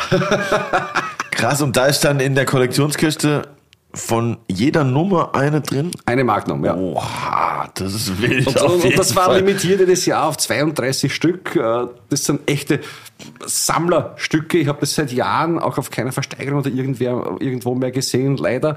Ich habe je eine zu Hause, also wenn es kommt, ich zeig's euch. Schaut echt geil aus. Ich habe in ganz vielen Jahrgängen die kleine gekauft. So. Ja. Also Gott sei Dank konnte ich die immer kaufen. Und hab daheim aber so einen feuchten Keller gehabt. Also ich hab's gesehen, ja. Fürchterlich. Ja, ja. Mein die liegen jetzt alle geblutet. bei dir. Die liegen alle ja, bei dir. Ich ja. hab's gesehen, mein Herz hat geblutet. Ich hab's gesehen und hat zum Hans Martin gesagt, welcher Wahnsinnige Wieso, hat der Kisten so zerstört. Naja, das Holz ist relativ dünn bei den Kisten und wenn du halt so einen ja. richtig feuchten Keller hast, das ist so für die Flaschen an sich nicht super, schlecht, weil aber für, der Kork halt super dicht ist. Aber für so ein dünnes Holz, genau. das ist alles Und die Etiketten sind alle hin. Das ist alles hin, ja. Wir können die nur mal identifizieren, indem wir einen Kork aussortieren. Genau. Aber das werden wir mal machen. Wir werden viel Spaß dabei haben. Das glaube ich auch. Wo gehen wir denn äh, was schnabulieren? Schnabulinski. Ja, wir gehen äh, äh, zu unserem gemeinsamen Freund, zum Markus Lentsch, in die Dankbarkeit. Mm. Dort gehe ich schon hin, seit ich drei Jahre alt bin. Und, AKA, äh, AKA Wirtshaus zur Langsamkeit. Genau, genau. Weil manchmal dauert es auch länger. Und äh, ich gehe dort hin, seit ich drei Jahre alt bin und mein Vater ist dort immer äh, sonntags Frühshoppen, vor allem im Sommer hingefahren. Frühshoppen ist in Österreich, man trinkt mit Freunden halt in der Früh vor dem Mittagessen ein bisschen was. Kenne ich vom Musikverein noch. Genau. also gibt es bei euch auch, super. Ja, ja. Und äh, dort gibt es sogar ein, ein, Getränk, was nach meinem Vater benannt ist. Äh, mein Vater hieß Alois Kracher und jeder, der Alois heißt, wird bei uns in der Region Luis genannt. Und äh, mein Vater hat immer einen Spritzer getrunken, also Spritzwein. Äh, als Longdrink, also bei 30 Grad, wenn es 30 Grad schon hatte, in der Früh, am sonntags im Sommer. Und äh, er wollte immer einen speziellen mit Muskat gemacht. Und der Muskat-Spritzer heißt dort Luis Spritzer. Und das nice. heißt auch heute noch so. Wenn du da reinkommst äh, zum Frühshoppen, wirst du gefragt, ob du ein Bier möchtest, einen Spritzer oder einen Luis Spritzer. Geil. Krass. Legende auf jeden Also, wenn ihr kommt, gehen wir da zum Frühshoppen hin. Und das Essen dort ist ja großartig. Der Gartner äh, uralte Kastanienbäume, unter denen du sitzen kannst und äh, die Weinkarte traumhaft. Ja, es ist super. Also ich ja, das auch das klingt, like als ob like. wir los müssen. Für die, nächste, für die nächste Generation ist by the way auch gesorgt. Nicht? Der nächste Louis ist am Start. Ja, mein Sohn, den haben wir gleich Louis getauft, gar nicht Alois, sondern gleich Louis, weil jeder Louis sagen Dann wird. Und äh, der ist aber erst acht Jahre alt. Äh, bis er den Louis Spritzer genießen wird, dauert noch ein bisschen, ja, hoffentlich. Ein bisschen kosten darf Hey, super, dass du da warst, Gerhard. Danke. Hat Danke, ich, ich habe mich auch gefreut. Auch im Original-Outfit. Perfekt. Jetzt Hat irrsinnig Spaß gemacht. Dankeschön. Cheers. Cheers. Danke für Prost. den Besuch. Gerne. Dankeschön. War ein Kracher.